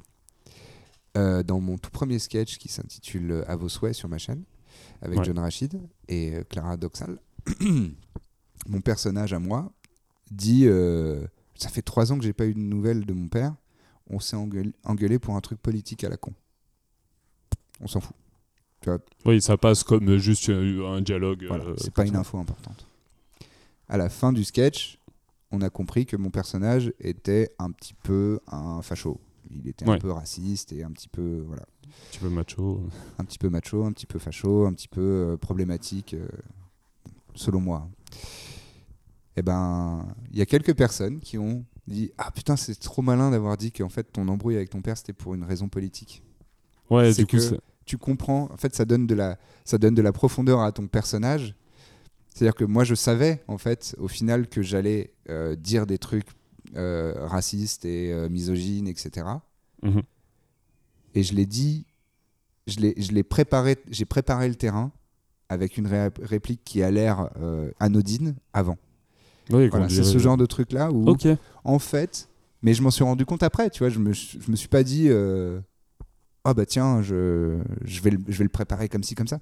C'est juste que j'ai dit, ah, je me suis, ça fait trois ans que je me suis embrouillé avec mon père pour un truc politique à la con. Après, instinctivement, euh, pas instinctivement, mais inconsciemment, je savais que mon personnage allait dire des trucs euh, politiquement bof. Ouais. Mais Du coup, tu construis ton personnage sur euh, et toutes les voilà. finalement toutes Et les ça se fait un petit peu facilement, un petit peu naturellement, mais c'est parce que c'est la vertu de l'expérience en fait. C'est- d'avoir écrit pas mal de trucs, c'est d'avoir lu beaucoup de scénars de plein de gens et plein de vidéos, etc. Donc dans des vidéos courtes, c'est ce qui s'approche le plus de, ce qu'on peut appeler de la théorie euh, d'écriture de scénar. Mais je le fais pas activement. Après, j'ai hâte moi de, potentiellement travailler sur des projets plus longs, un long métrage ou, euh, ou une série ou ce genre de choses, où là je pourrais appliquer euh, de la vraie technique, euh, Ouais. où là il faudra que je travaille euh, un petit peu plus laborieusement, un petit peu plus, euh, de manière un peu plus studieuse de, ok, euh, les actes, le, comment ça fonctionne. Ouais, parce que là, tu dois vraiment construire une. Ouais. une, une histoire, quoi, et construire. mais ça c'est passionnant et c'est, je sais que Flaubert il est à fond là-dedans en ce moment parce qu'il a plein de projets un peu plus longs là. Et euh, voilà, il, il a lu 45 bouquins et, et- et il applique tout un tas de, de préceptes qui sont éprouvés depuis des années et des années euh, par plein de gens géniaux. Et voilà, c'est. Mais non- pour l'instant, j'ai jamais eu l'occasion de vraiment le mettre en application, ça. mhm. J'utilise euh, un peu naturellement, via l'expérience d'avoir écrit beaucoup de trucs, euh, euh, ce genre de petites techniques, mais comme ça, en fait, ça se fait un peu plus naturellement. Ok, ça me permet d'enchaîner sur, euh, sur une question que je que j'ai posée quasiment à tous mes invités, je pense. Ouais. Quel ratio, si tu devais estimer un ratio entre le temps que tu passes à te former, étudier, essayer de euh, bah voilà le, le côté théorique et le temps que tu passes à être sur le terrain, à pratiquer, à jouer, etc. Est-ce que tu aurais une idée à peu près de quel côté penche la balance? Est-ce que tu es plutôt du genre à apprendre beaucoup de choses avant et à pas te lancer tant que tu connais pas euh, tout sur tout Ou est-ce que tu es plutôt du genre à te lancer sans, sans forcément avoir euh, le, le background euh, théorique? Alors, je suis du genre à, à me dire, ok, il va falloir que je bosse ça à fond. À ne pas le faire. puis à le faire au dernier moment. Et après me lancer. Je sais pas si c'est clair. Je vais, Ouais, prendre, je un- vois. vais prendre un, un exemple concret. Euh, dans Arel 3, j'ai une scène très lourde émotionnellement euh, dans l'épisode 3 Ouais. où euh, mon personnage est censé devenir taré parce qu'il est seul dans une pièce vide depuis vraiment très longtemps. Et c'est le genre de truc qui rend fou. Et en lisant le scénar, je me suis dit, putain, chambé, c'est trop bien joué, c'est hyper intéressant, j'ai jamais fait ça, c'est cool, comment moi je réagirais, etc. J'ai, bon, j'ai pas mal réfléchi. Mais bon, tu y réfléchis, c'est, bon, c'est une part du travail, mais voilà. Après, je me suis dit, il faut que je m'intéresse à ça, à l'isolement, à ce que c'est, etc., etc. Donc, je vais m'intéresser à ça. J'ai rien fait, rien fait, rien fait, rien fait. La veille du jour de tournage, j'ai passé 4 heures à regarder des, des, des commentaires, euh, pas des commentaires, des, des documentaires, pardon, euh, sur YouTube de, de gens qui sont en isolement euh, dans les prisons américaines, euh, des témoignages et de comment tu te sens, etc., etc. Et de d'avoir des, des, des indices de comment Mhm. tu te sens vraiment. Et là, je me suis préparé une playlist avec des bruits blancs d'avion, des- de- Ah, voilà. Et euh, je me suis mis une playlist Spotify de 6 heures de ça. Et, euh, et le matin du tournage, je me suis levé assez tôt. Et j'ai tout de suite, dès le réveil, je me suis mis ça, cette playlist de bruit blanc d'isolation. Et euh, hyper fort dans un casque euh, le plus hermétique possible pendant tout le trajet. J'ai essayé d'avoir aucun contact physique ou, euh, ou visuel avec aucun être humain pendant toute la matinée. Jusqu'à ce que. Et j'ai demandé au, à l'équipe, j'ai dit s'il vous plaît, ne me parlez pas. S'il vous plaît, laissez-moi dans mon coin et ne n'interagissez interagissez le moins possible avec moi pour euh, cette scène. Voilà. Et tout le monde a été super cool et super euh, respectueux. tout ça. Donc tu vois, pour un, un- un vrai travail, euh, une scène importante, une séquence importante et tout, j'ai envie de travailler ces choses-là comme ça et d'être à fond. Mhm.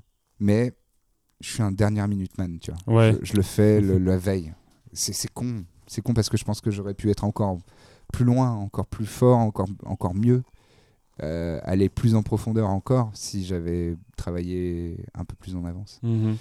Voilà, je Et suis, je ce- cette technique-là de te mettre dans les conditions de ton personnage, finalement, c'est Ouais. quelque chose qui est que tu trouves important Ouais. de réussir à t'immerger. Ça me fait penser, bah, tout à l'heure on parlait de Heath Ledger, Ouais. euh, qui voilà, qui s'est enfermé dans une pièce avec euh, des, enfin, il, a- il a vraiment essayé de, de- de recréer l'atmosphère dans laquelle pourrait évoluer le Joker et, Hmm. Et il s'est imprégné du, du personnage comme ça, quoi. Ouais, ouais, bah, ouais. Et ça, du coup, c'est quelque chose que tu ressens après sur le, sur le tournage. T'as vraiment. Est-ce que, t'as... Est-ce que parfois tu as des, des problèmes de personnalité? Non, Je non. sais pas. De... Non, euh, parce après sortir d'un état émotionnel quand c'est assez profond, euh, ça prend un petit temps quand même. Euh, ça, je pense que c'est normal. Mhm. Mais euh, j'ai encore jamais fait l'amalgame entre un personnage et moi. Mais, euh, mais ça, je pense que c'est des trucs qui peuvent arriver euh, dans, dans un cadre, euh, dans un contexte beaucoup plus long, en fait. Oui, Ledger, il a travaillé longtemps quand même pour. ouais, quand pour tu bosses Joker. plusieurs mois sur ton, sur eu- ton personnage. Ouais, voilà, il y a eu plusieurs semaines de tournage, j'imagine, voire des mois. Et il a travaillé plusieurs mois avant pour, Ouais. pour préparer son perso, justement. Il s'est mis dans des conditions et tout ça. Tu sais, c'est- c'est ces fameuses histoires de- de- d'acteurs qui vont s'enfermer dans un asile, euh, tu vois, euh, pendant euh, X semaines parce qu'ils ont besoin de comprendre et de se ressentir vraiment comment ça fait, etc. Mais je pense que ça donne des résultats beaucoup plus beaucoup plus efficaces. Après, on peut, on peut ne pas fonctionner comme ça, hein, je crois. Mais, Mhm. mais moi, je crois pas mal à ça. Bon, après, évidemment, À la- quand je au fais des vidéos, conditionnement. tu fais une vidéo sur YouTube, un sketch de, de 5, minutes. Euh, et puis en Oui, plus, tu surtout joues, si tu as si tu t'as joues pas des choses émotionnelles euh, ou- incroyables à, à faire. euh, tu vois, tu joues juste un gars qui s'énerve un peu. Bon, c'est pas grave, tu vois. Enfin, c'est c'est pas que c'est pas grave. Oui, t'as pas besoin de partir pendant t'as trois mois en Ouais, exil. ce serait vraiment euh, un peu ridicule un de, peu de se over- mettre. de- euh, Non, overkill, mais je suis allé, euh, je suis allé me mettre dans des conditions très énervantes pour, pour être très énervé, tu vois. Non, c'est pas la peine, tu vois. C'est, un peu too much, quoi. C'est un peu, c'est du zèle. Mais quand t'as, quand t'as un rôle qui vaut le coup, un personnage qui vaut la peine de, de, de te mettre dans des situations comme ça, moi je suis chaud pour le faire de ouf, quoi. J'ai toujours dit à tout le monde, dit, mais moi je prends 50 kilos euh, quand vous voulez, quoi. Ah ouais, Ah, mais ouais. Tu serais prêt à... oui, à fond. À fond, à fond. Ah non, mais vraiment, c'est mon rêve, moi, c'est ça, c'est de faire ça, c'est de, de m'immerger dans un truc et de, de vraiment vivre, vivre le métier euh, à 200%, que, ça, que ce soit toute ma vie pendant, pendant trois semaines et que au final on fait une semaine de tournage, mais que pendant trois semaines j'ai fait que ça. Ouais. Je l'ai fait un peu pour un, un long métrage euh, indépendant qui est sur Amazon Prime euh, US et UK, puisque c'était en Angleterre. Ah oui Bon, ouais, c'est un film vraiment indépendant, donc c'est petit moyen et tout, c'est de la SF, euh, c'est bancal, il y a des trucs qui sont problè- qui, qui sont pas. Tout n'est pas parfait du tout. Ok. Mais au moins, euh, j'ai- eu l'occasion de jouer un personnage qui me ressemblait un, euh, un peu, mais, mais pas que. Et, et euh, tu vois, j'avais les cheveux un, un- bon, un peu moins longs que là, parce que là, je les ai vraiment trop longs. Mais j'avais les cheveux assez longs et je les ai rasés pendant le tournage. Genre pour faire deux périodes différentes dans le film. Ok. Et c'est ce genre de truc. Et j'ai fait un peu de préparation physique, beaucoup d'abdos, beaucoup de machin. Je, je faisais, tu vois, des- pour essayer d'être un petit peu plus balèze que je le suis naturellement. Et euh, tu vois, ce genre de truc. Et bon, c'était un peu euh, intermédiaire parce que euh, bah, il n'y avait pas une grosse production, ça me payait pas mon loyer et tout ça. Donc j'avais pas énormément de temps euh, pour, à, à consacrer à ça. Mais j'ai essayé de le faire au maximum. Et c'était génial. Enfin, tu vois, c'est ce genre de truc. Moi, j'adore faire ça. J'adorerais passer d'un rôle à un autre et que ce soit euh, que des trucs hyper euh, qui vraiment, ouais, demandent- de s'immerger à fond dans, Ouais. le, dans le personnage. Ouais, ouais. c'est charmé. Ok. Euh, concernant les deadlines, parce que tu disais tout à l'heure, tu es un dernier minute man. euh, comment, c'est quoi ton, voilà, ton rapport avec les deadlines? Qu'est-ce que, est-ce, est-ce que pour toi c'est quelque chose d'important? Est-ce que pour toi c'est quelque chose qui te contraint? Euh, Par exemple, sur ta chaîne YouTube, est-ce que tu t'imposes des deadlines pour tes vidéos personnelles? Je voulais le faire, je voulais le faire, mais je j'y arrive pas. J'arrive pas à le tenir. Euh, J'arrive pas à tenir des deadlines si c'est que moi le chef. Ok, ouais. Il faut Ouais, qu'il y ait quelqu'un de ouais, supérieur à toi qui te. Ouais, Je me respecte pas assez. Euh, quand c'est des deadlines pro, là franchement je j'avais du mal avant. Maintenant je, je suis rodé. Enfin, euh, on m'a déjà. Bah, tu vois, le dernier du bureau des plaintes, là, euh, Game of Thrones, je l'ai. On l'a vraiment créé en trois semaines, quoi. C'est-à-dire que trois semaines avant qu'il sorte, il n'existait pas. Ouais, Du tout. Même pas, même pas dans Non. ta tête ou Non. dans. le- Et c'est Anis Rally, qui, qui est euh, directeur d'écriture de Golden maintenant, qui m'a envoyé un, un message sur Insta. Il m'a dit Tu serais chaud? J'ai dit Ok. Il dit On a une réu demain, tu peux nous avoir une V1 Je fais euh, Ok. Ben, je l'ai écrite. Je l'ai écrite en une heure, euh, la V1. Et il y a euh, 70% du sketch qu'on a, que vous avez vu Mhm. Sont sortis pendant cette heure-là. Donc tu vois, c'est- je dis pas ça pour me la raconter, je dis ça pour dire euh, tu travailles ton outil et après ton outil il est, il est bien aiguisé. Et quand tu sais exactement, quand on te demande exactement j'aimerais que tu me fasses ça et que tu sais le faire, pff, ça va beaucoup plus vite. Ouais. Et donc là on m'a dit, euh, Anis il m'a dit t'es chaud demain euh? Il m'a rien imposé, hein, mais il m'a dit ce serait cool que demain on puisse le lire en réu et que euh, les auteurs puissent euh, réagir et te, te donner des retours et que ça puisse. euh, voilà. Et voilà.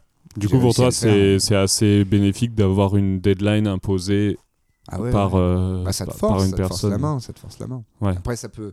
Parfois, c'est dans la douleur et c'est chiant et c'est dur à vivre, hein. bien sûr. C'est comme si on te faisait des clés de bras, quoi. Ouais. Mais, mais au final, au final, bah, tu, tu te renforces un petit peu et tu deviens un petit peu plus résistant. Et puis après, au bout d'un moment, tu sais gérer la clé de bras et, tu, et, et ça avance. Ça avance plus vite. Ok.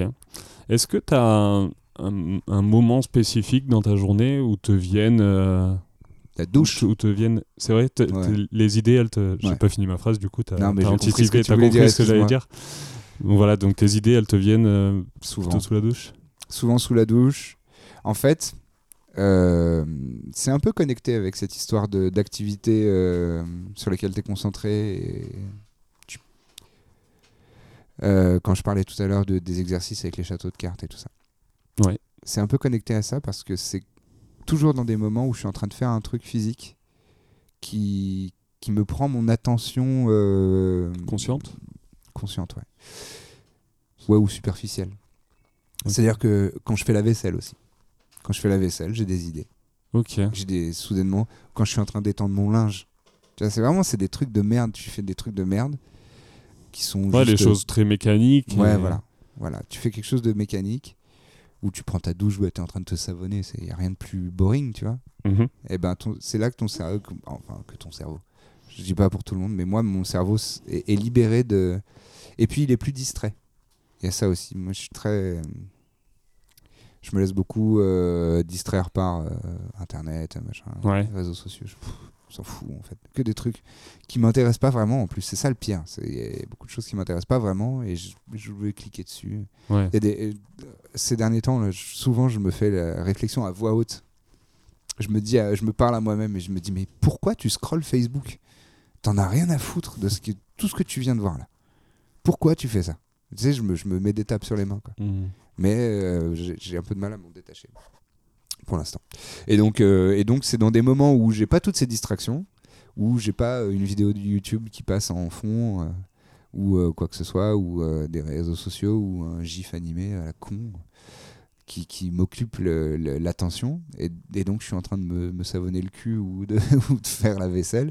Et là, ah, bah, d'un seul coup, d'un seul coup, mon esprit se- s'exprime un peu plus. Ok. Voilà. Ouais, bah c'est, j'avais écouté une, euh, c'était dans une vidéo de Bruce d'y penser, qui, alors ça, ça- ça date, hein, je pense que c'est au moins 4 ans que j'avais vu ça, et il disait que euh, pour lui c'était hyper important de s'ennuyer.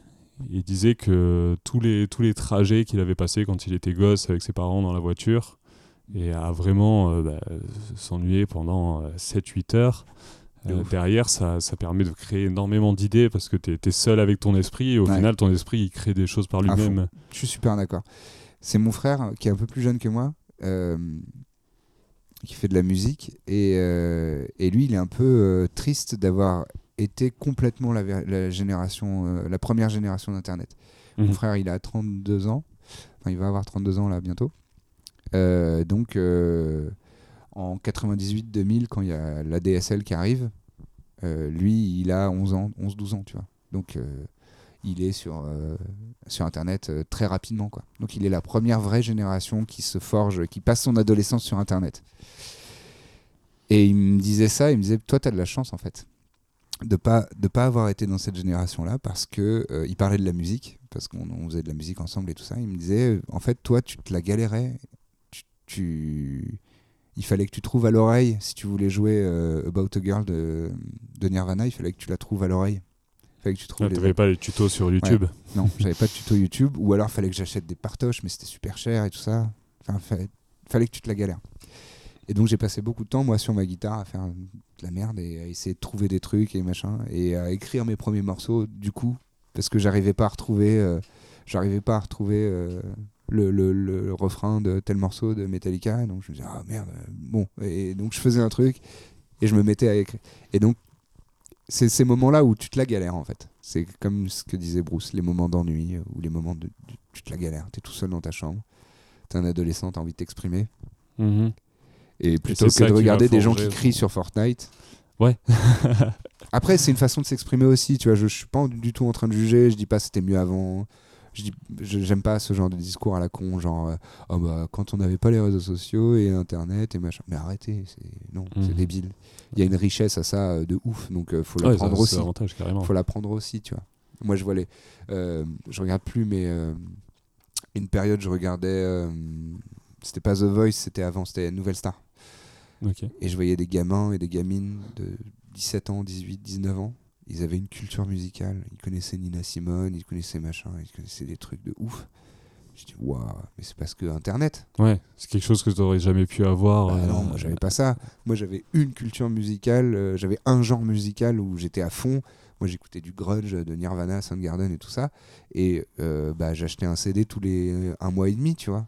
Et on se prêtait les CD entre potes et on se faisait des cassettes et tout, on se la galérait. Donc ça avait une vertu de ok, tu vas te débrouiller par toi-même et ok, tu, ton imagination va se développer, etc. etc. Donc ça c'est cool. Mais euh, bah, tes références, elles sont un peu bornées, quoi. Elles sont un peu petites. C'est un petit peu limité, tu vois. Moi, j'étais vraiment limité euh, la scène rock euh, des années 90 de Seattle, tu vois. Mhm. J'écoutais que ça. Et, et après, je me suis ouvert à d'autres trucs. Mais tu vois, les gamins d'aujourd'hui qui ont, ont 16 ans, ils ont Spotify ou YouTube euh, ou je sais pas quoi, ou Deezer. Ils peuvent écouter quasiment tout et tous les styles, ils ont accès à tout. Et ça les rend beaucoup plus riches, quoi. Donc euh, oui, des moments d'ennui, c'est bien, mais euh, les moments où tu t'occupes, euh, ça t'enrichit aussi. Donc euh, tout est positif au final. Faut essayer de peut-être de balancer un peu les deux.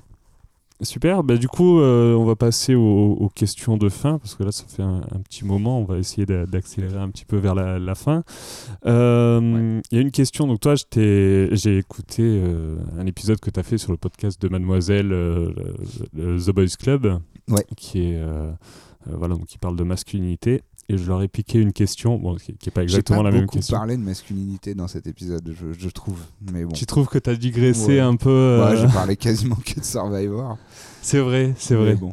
D'ailleurs, faudrait que tu me dises après où est-ce qu'on trouve les épisodes de Survivor parce que tu as réussi à me donner envie de, illégal. de C'est regarder. illégal, mais ouais. on- On peut pas? Ok, bon, on en parlera après. Bah, c'est- piraté quoi. ok. Internet. Parce qu'en France, tu peux pas trouver un. Non, de la merde. Dac. Ok. Euh, et du coup, là, eux, leur question euh, phare, c'est euh, qu'est-ce que c'est pour toi être un homme? Bon, moi, je vais pas poser cette question-là, ça n'aurait pas trop de sens, mais euh, qu'est-ce que c'est pour toi que la créativité? Qu'est-ce que ça. Quelle définition tu donnerais à ce mot et quel rapport tu as avec? Wow, la vache, c'est plus dur que qu'est-ce que c'est d'être un homme. Ouais, surtout que j'ai pas prévenu. Pas- c'est vrai. Euh,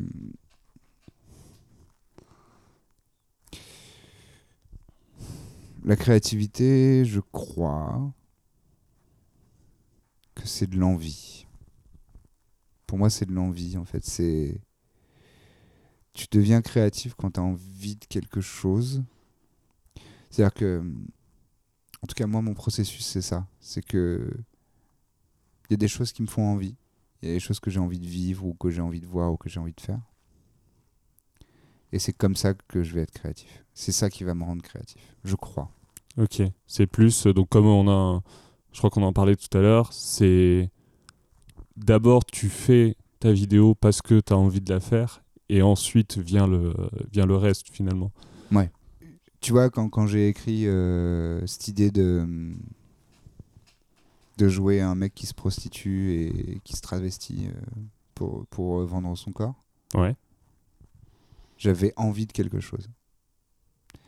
J'avais envie de jouer un personnage qui me ressemble pas. J'avais envie de jouer avec l'androgynie. J'avais envie de, tu vois. Et c'est ces envies-là où qui sont. Et tu vois, c'est marrant, la créativité. C'est venu, j'étais en train de repasser une chemise.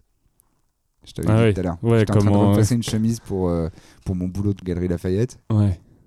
Et là, pff, mon esprit s'est évadé et je me suis dit, qu'est-ce que oh, j'aurais envie de faire ci et ça. Ah putain, je jouerais bien un mec qui fait ci, qui fait ça. Et ben voilà. C'est pour- En tout cas, pour moi, ça fonctionne comme ça. Ok. Donc c'est euh, c'est avant tout euh, Envie de quelque avant chose. tout avant tout l'envie, ouais. Est-ce que est-ce qu'il y a quelque chose dans ta carrière que tu as eu que tu as été terrorisé de, fra- de faire, que vraiment tu as eu peur de faire et qui euh, que derrière tu as quand même fait et qui t'a apporté qui t'a apporté beaucoup? Le stand-up. Ouais. Ouais. C'est vraiment quelque chose qui t'a te, te mettre Bah, devant les Encore devant une les fois, c'était une envie parce que je fréquentais des gens qui faisaient du stand-up, euh, des gars, euh, Melia, euh, euh, Yacine, euh, enfin je les croisais, tu vois, je les, parfois, je, parfois je passais un peu des bouts de soirée avec ces gens-là, Navo, Kairon, Boone, Boone Aymin. Ouais, j'étais pote avec ces, enfin pote plus ou moins proche, tu vois, mais je- au, au moins je les fréquentais et j'admirais quoi. Je me disais waouh, putain. Et ça me donnait envie. Je me disais putain, mais et à chaque fois que je passais des soirées avec ces gars-là, à chaque fois, en rentrant à pied ou en métro, j'écrivais du stand-up dans ma tête. Tu vois, j'étais là, Ah, ça pourrait être marrant de dire ça, ça pourrait être marrant de faire ci, faire ça, faire ça. Et après, c'était terrorisant parce que c'est le pire track. Le pire track. C'est vrai? Mais oui. Affronter la foule Bah, déjà monter sur scène, c'est un gros track. Que tu fasses de la musique, que tu fasses du théâtre, que tu fasses du jonglage, j'en sais rien. Mais c'est un gros track parce que tu vas, tu vas te, te- te soumettre au regard des gens et au jugement. euh, voilà. C'est des choses qui nous font très peur dans nos sociétés. Mhm. Donc déjà, il y a ça. En plus, tu es tout seul. Et en plus, il faut que tu sois marrant.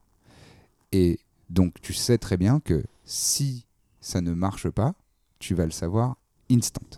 Eh oui, parce que si personne rigole, euh, Tu es sur scène. Punchline. Personne ne rigole. C'est pas marrant. Tiens. Et donc, tu es foutu. Donc, Ouais. c'est un track de ouf parce que tu l'anticipes, ça. Tu te dis, Oh et si au moment où je dis ça, il y a aucun rire, il y a personne et les gens, tu vois, t'entends un, un gars qui tousse au, fond de la salle. hmm, Aïe, aïe, aïe, aïe, ouais. c'est dur. Et Et surtout, donc, c'est euh, ouais, grosse chiasse. Ça, c'est la grosse chiasse. Mais ça m'a profité de ouf parce que. Bon, déjà, ça s'est plutôt bien passé, même si j'ai eu des moments horribles euh, sur scène. Euh, J'ai eu des, des moments de bide. Enfin, pas de bide, mais de. euh, oui, de bide, mais aussi euh, de bide euh, agressif, tu vois, où tu sens que la salle t'aime pas du tout. Et que Ah les ouais. gens te regardent en disant, mec, vraiment envie que tu te dégages.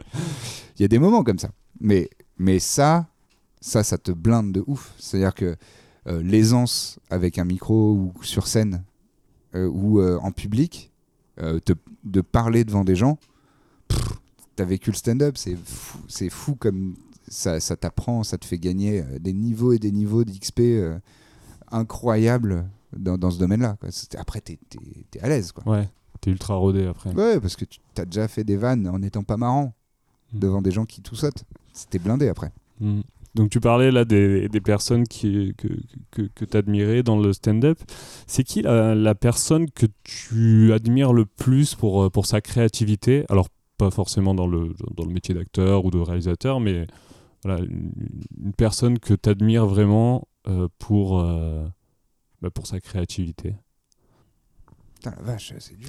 Ouais, c'est des, je fais des, je Pas fais des questions, euh, je fais des questions un peu. euh, bah, c'est pas, après, c'est pas des questions pièges, y a pas de, Non, non, c'est pas, pas de piège, mauvaises que- réponses. Non, il n'y a pas de mauvaise réponse, mais il y a des Faut- réponses faut que t'as- meilleures que d'autres encore, et je, Ouais. je- je suis sûr que je vais oublier. Enfin, je, Il faut faire une grosse introspection sur. euh, Non, c'est faut, faut, faut faire le catalogue de, des, des gens que j'admire et que, et que je trouve euh, vraiment fort ou forte. Ah la vache, c'est vraiment dur. C'est vraiment dur. Euh, Jordan Peele est très ouais. C'est un, humoriste à la base. il fait, il faisait euh, du stand-up, mais il faisait surtout des sketchs. avec, avec son, son acolyte qui s'appelle Ki, K-E-Y. Et ils avaient, ils avaient un show, euh, un sketch show qu'on appelle, euh, on appelle ça, sur, euh, sur Comedy Central, je crois. Et c'était Key and Peele. et ils ont fait des milliards de sketchs et ils sont trop forts, très créatifs, hyper intelligents, excellents acteurs. Et lui, il est en train de partir dans le cinéma de genre maintenant. Donc il faisait de l'humour. Et il a fait Get Out, qui est un film d'angoisse un peu. Et il a fait un deuxième film qui s'appelle Us, euh, qui a l'air d'être un film encore plus euh, de d'horreur, de slasher, de je sais pas quoi. Je vais pas voir ces films-là parce que j'ai peur. Je suis une, je suis une flippette. Donc, euh, enfin, je suis, une- je suis.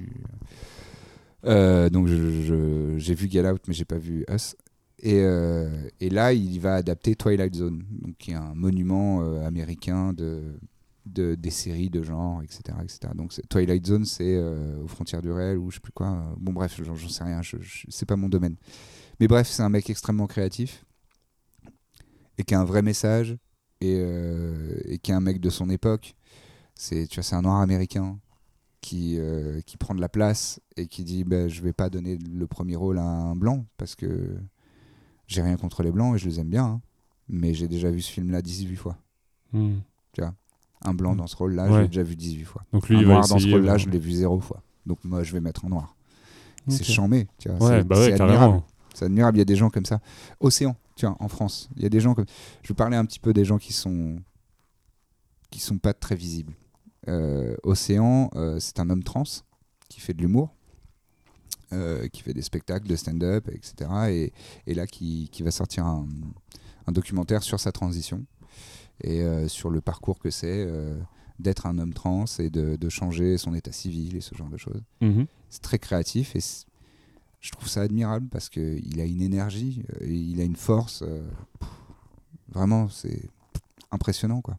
Et il fait tout le temps des choses et euh, je trouve ça super quoi. Et, en plus, je trouve que c'est humainement admirable en plus. C'est-à-dire que artistiquement c'est intéressant, créativement c'est impressionnant et c'est respect quoi. Et en plus humainement Ouais, derrière, il y a un message. il y a quelque que- chose, il y a quelque chose de fort, il y a quelque chose d'important. Euh, c'est, tu vois, que ce soit Jordan Peele euh, pour les, les communautés noires américaines ou, euh, ou Océan euh, pour les personnes transgenres en France. C'est cool parce que euh, c'est des gens qui sont pas représentés, qu'on voit pas dans l'espace public, euh, qu'on moque, euh, qu'on il y a des taux de suicide de fous. Euh. Voilà, c'est, et donc ces gens-là, non seulement ils sont créatifs, ils sont artistiquement intéressants, euh, ils sont talentueux et en plus ils représentent des gens euh, à qui on donne rarement la parole quoi. Sophie Marie Laroui aussi tu vois je l'admire de ouf parce que putain qu'est-ce qu'elle bosse elle, elle a des idées dans tous les sens elle fait des choses elle est hyper talentueuse elle est hyper drôle elle est unique tu vois Sophie Marie je te parlais des gens influents tout à l'heure Mhm. malgré eux. Sophie Marie elle est hyper influente malgré elle. Elle a une face elle a une façon après elle est hyper extravertie elle a une façon parfois elle joue un peu des coudes elle s'impose et tout elle est un peu bulldozer elle est un peu énervante par moment mais elle est géniale. Enfin mo- moi je il y a, il y a 1% du temps où elle m'énerve 99% où je la trouve charmée et je la trouve sublime et, et elle est trop cool. Et elle aussi tu vois enfin, à bientôt de te revoir c'est c'est charmé il faut écouter ce podcast et il faut regarder ses vidéos faut regarder enfin je l'admire de ouf C'est la dernière euh, question qui va te demander un peu de, de- De de réflexion. réflexion interne. Euh, si le domaine de l'audiovisuel s'arrêtait et que tu, enfin, n'existait plus et que tu pouvais plus Ah, travailler, pour personne ouais, pour personne. Enfin, en tout cas, plus. en tout cas, plus pour toi, plus pour Ok. Lucien. Euh, Qu'est-ce que tu ferais? Je ferais quelque chose de manuel. Ouais. Ouais, créatif mais manuel.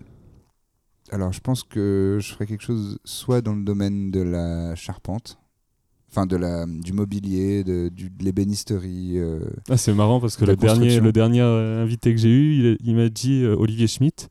Il a dit euh, je serais ébéniste, je pense. Ouais, mais c'est quelque chose de.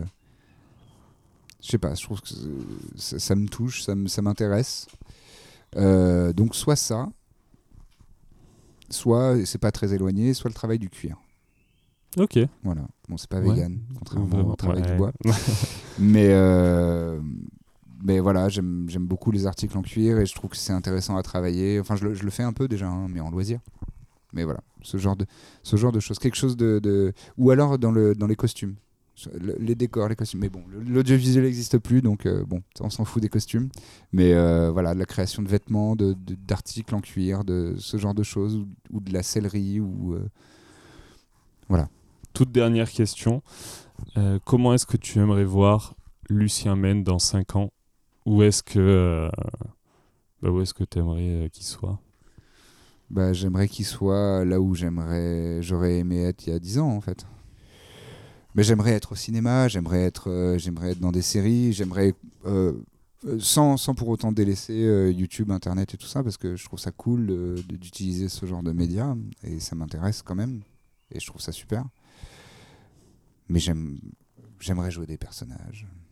J'aimerais bien, ouais, j'aimerais bien euh, jouer des rôles quoi jouer des rôles intéressants, le genre de rôle dont, dont, dont je te parlais tout à l'heure, tu vois, les trucs où tu peux t'immerger vraiment. Plutôt dans des longs métrages Ouais, des longs métrages. En fait, peu importe la forme, je m'en fous de ça. Je m'en fous de la forme. Juste avoir la possibilité d'avoir un personnage cohérent qui évolue. Donc que ce soit sur deux heures de film ou sur euh, 15 heures de série. Mais je voudrais avoir la possibilité de faire une évolu de travailler un personnage, Ouais. de le construire vraiment, de m'imprégner dedans et de le vraiment l'incarner, donc euh, dans la peau, et, et que ça parte d'un point A à- et que ça arrive à un point B, C, D, Ok. Z. Parce que c'est sûr que quand tu fais une vidéo internet qui a un, Ah un ouais. format de C'est très cool. 5 minutes, C'est 6 très minutes cool, mais max, t'as pas l'occasion de faire ça. t'es- ouais, tu peux, tu peux difficilement. euh, ton, ton personnage, il doit être construit en trois plans et euh, Voilà. t'as pas forcément le temps de le faire évoluer. ouais. Exactement. Et puis, bah, tu le comp- déjà, tu le construis beaucoup moins, et puis tu le fais clairement, rarement évoluer. Quoi. Enfin, il peut y Mhm. avoir une petite évolution, mais c'est rapide. Quoi. Ok. Voilà. Où est-ce que euh, on peut envoyer les gens qui veulent en savoir plus sur toi, sur euh, tes réseaux? Enfin, que- quel réseau euh, tu, vers quel réseau tu les orienterais? Euh, bah, je suis présent partout. Euh, je pense que je suis plus actif et plus réactif sur Instagram. Euh, Lucien Men, tout simplement. Et sinon, bah, YouTube, ma chaîne YouTube. Mhm.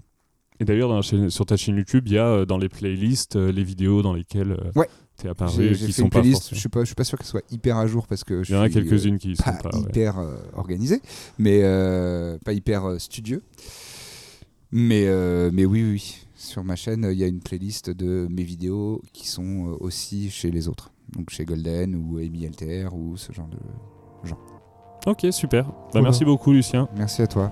Merci d'avoir écouté cet épisode jusqu'au bout, j'espère qu'il vous a plu. Si c'est le cas, comme d'habitude, n'hésitez pas à mettre un avis sur iTunes depuis votre smartphone ou sur Apple Podcast depuis votre PC. Si vous voulez voir ce que donne ma tête avec la chevelure de Lucien Men, c'est sur Instagram que ça se passe, at Procréativité. Je partage des petits teasers comme ça avant les épisodes. Et n'oubliez pas de me dire quelle longueur d'épisode vous aimeriez avoir pour la suite. Et moi je vous dis à très bientôt pour un prochain épisode. Bye bye.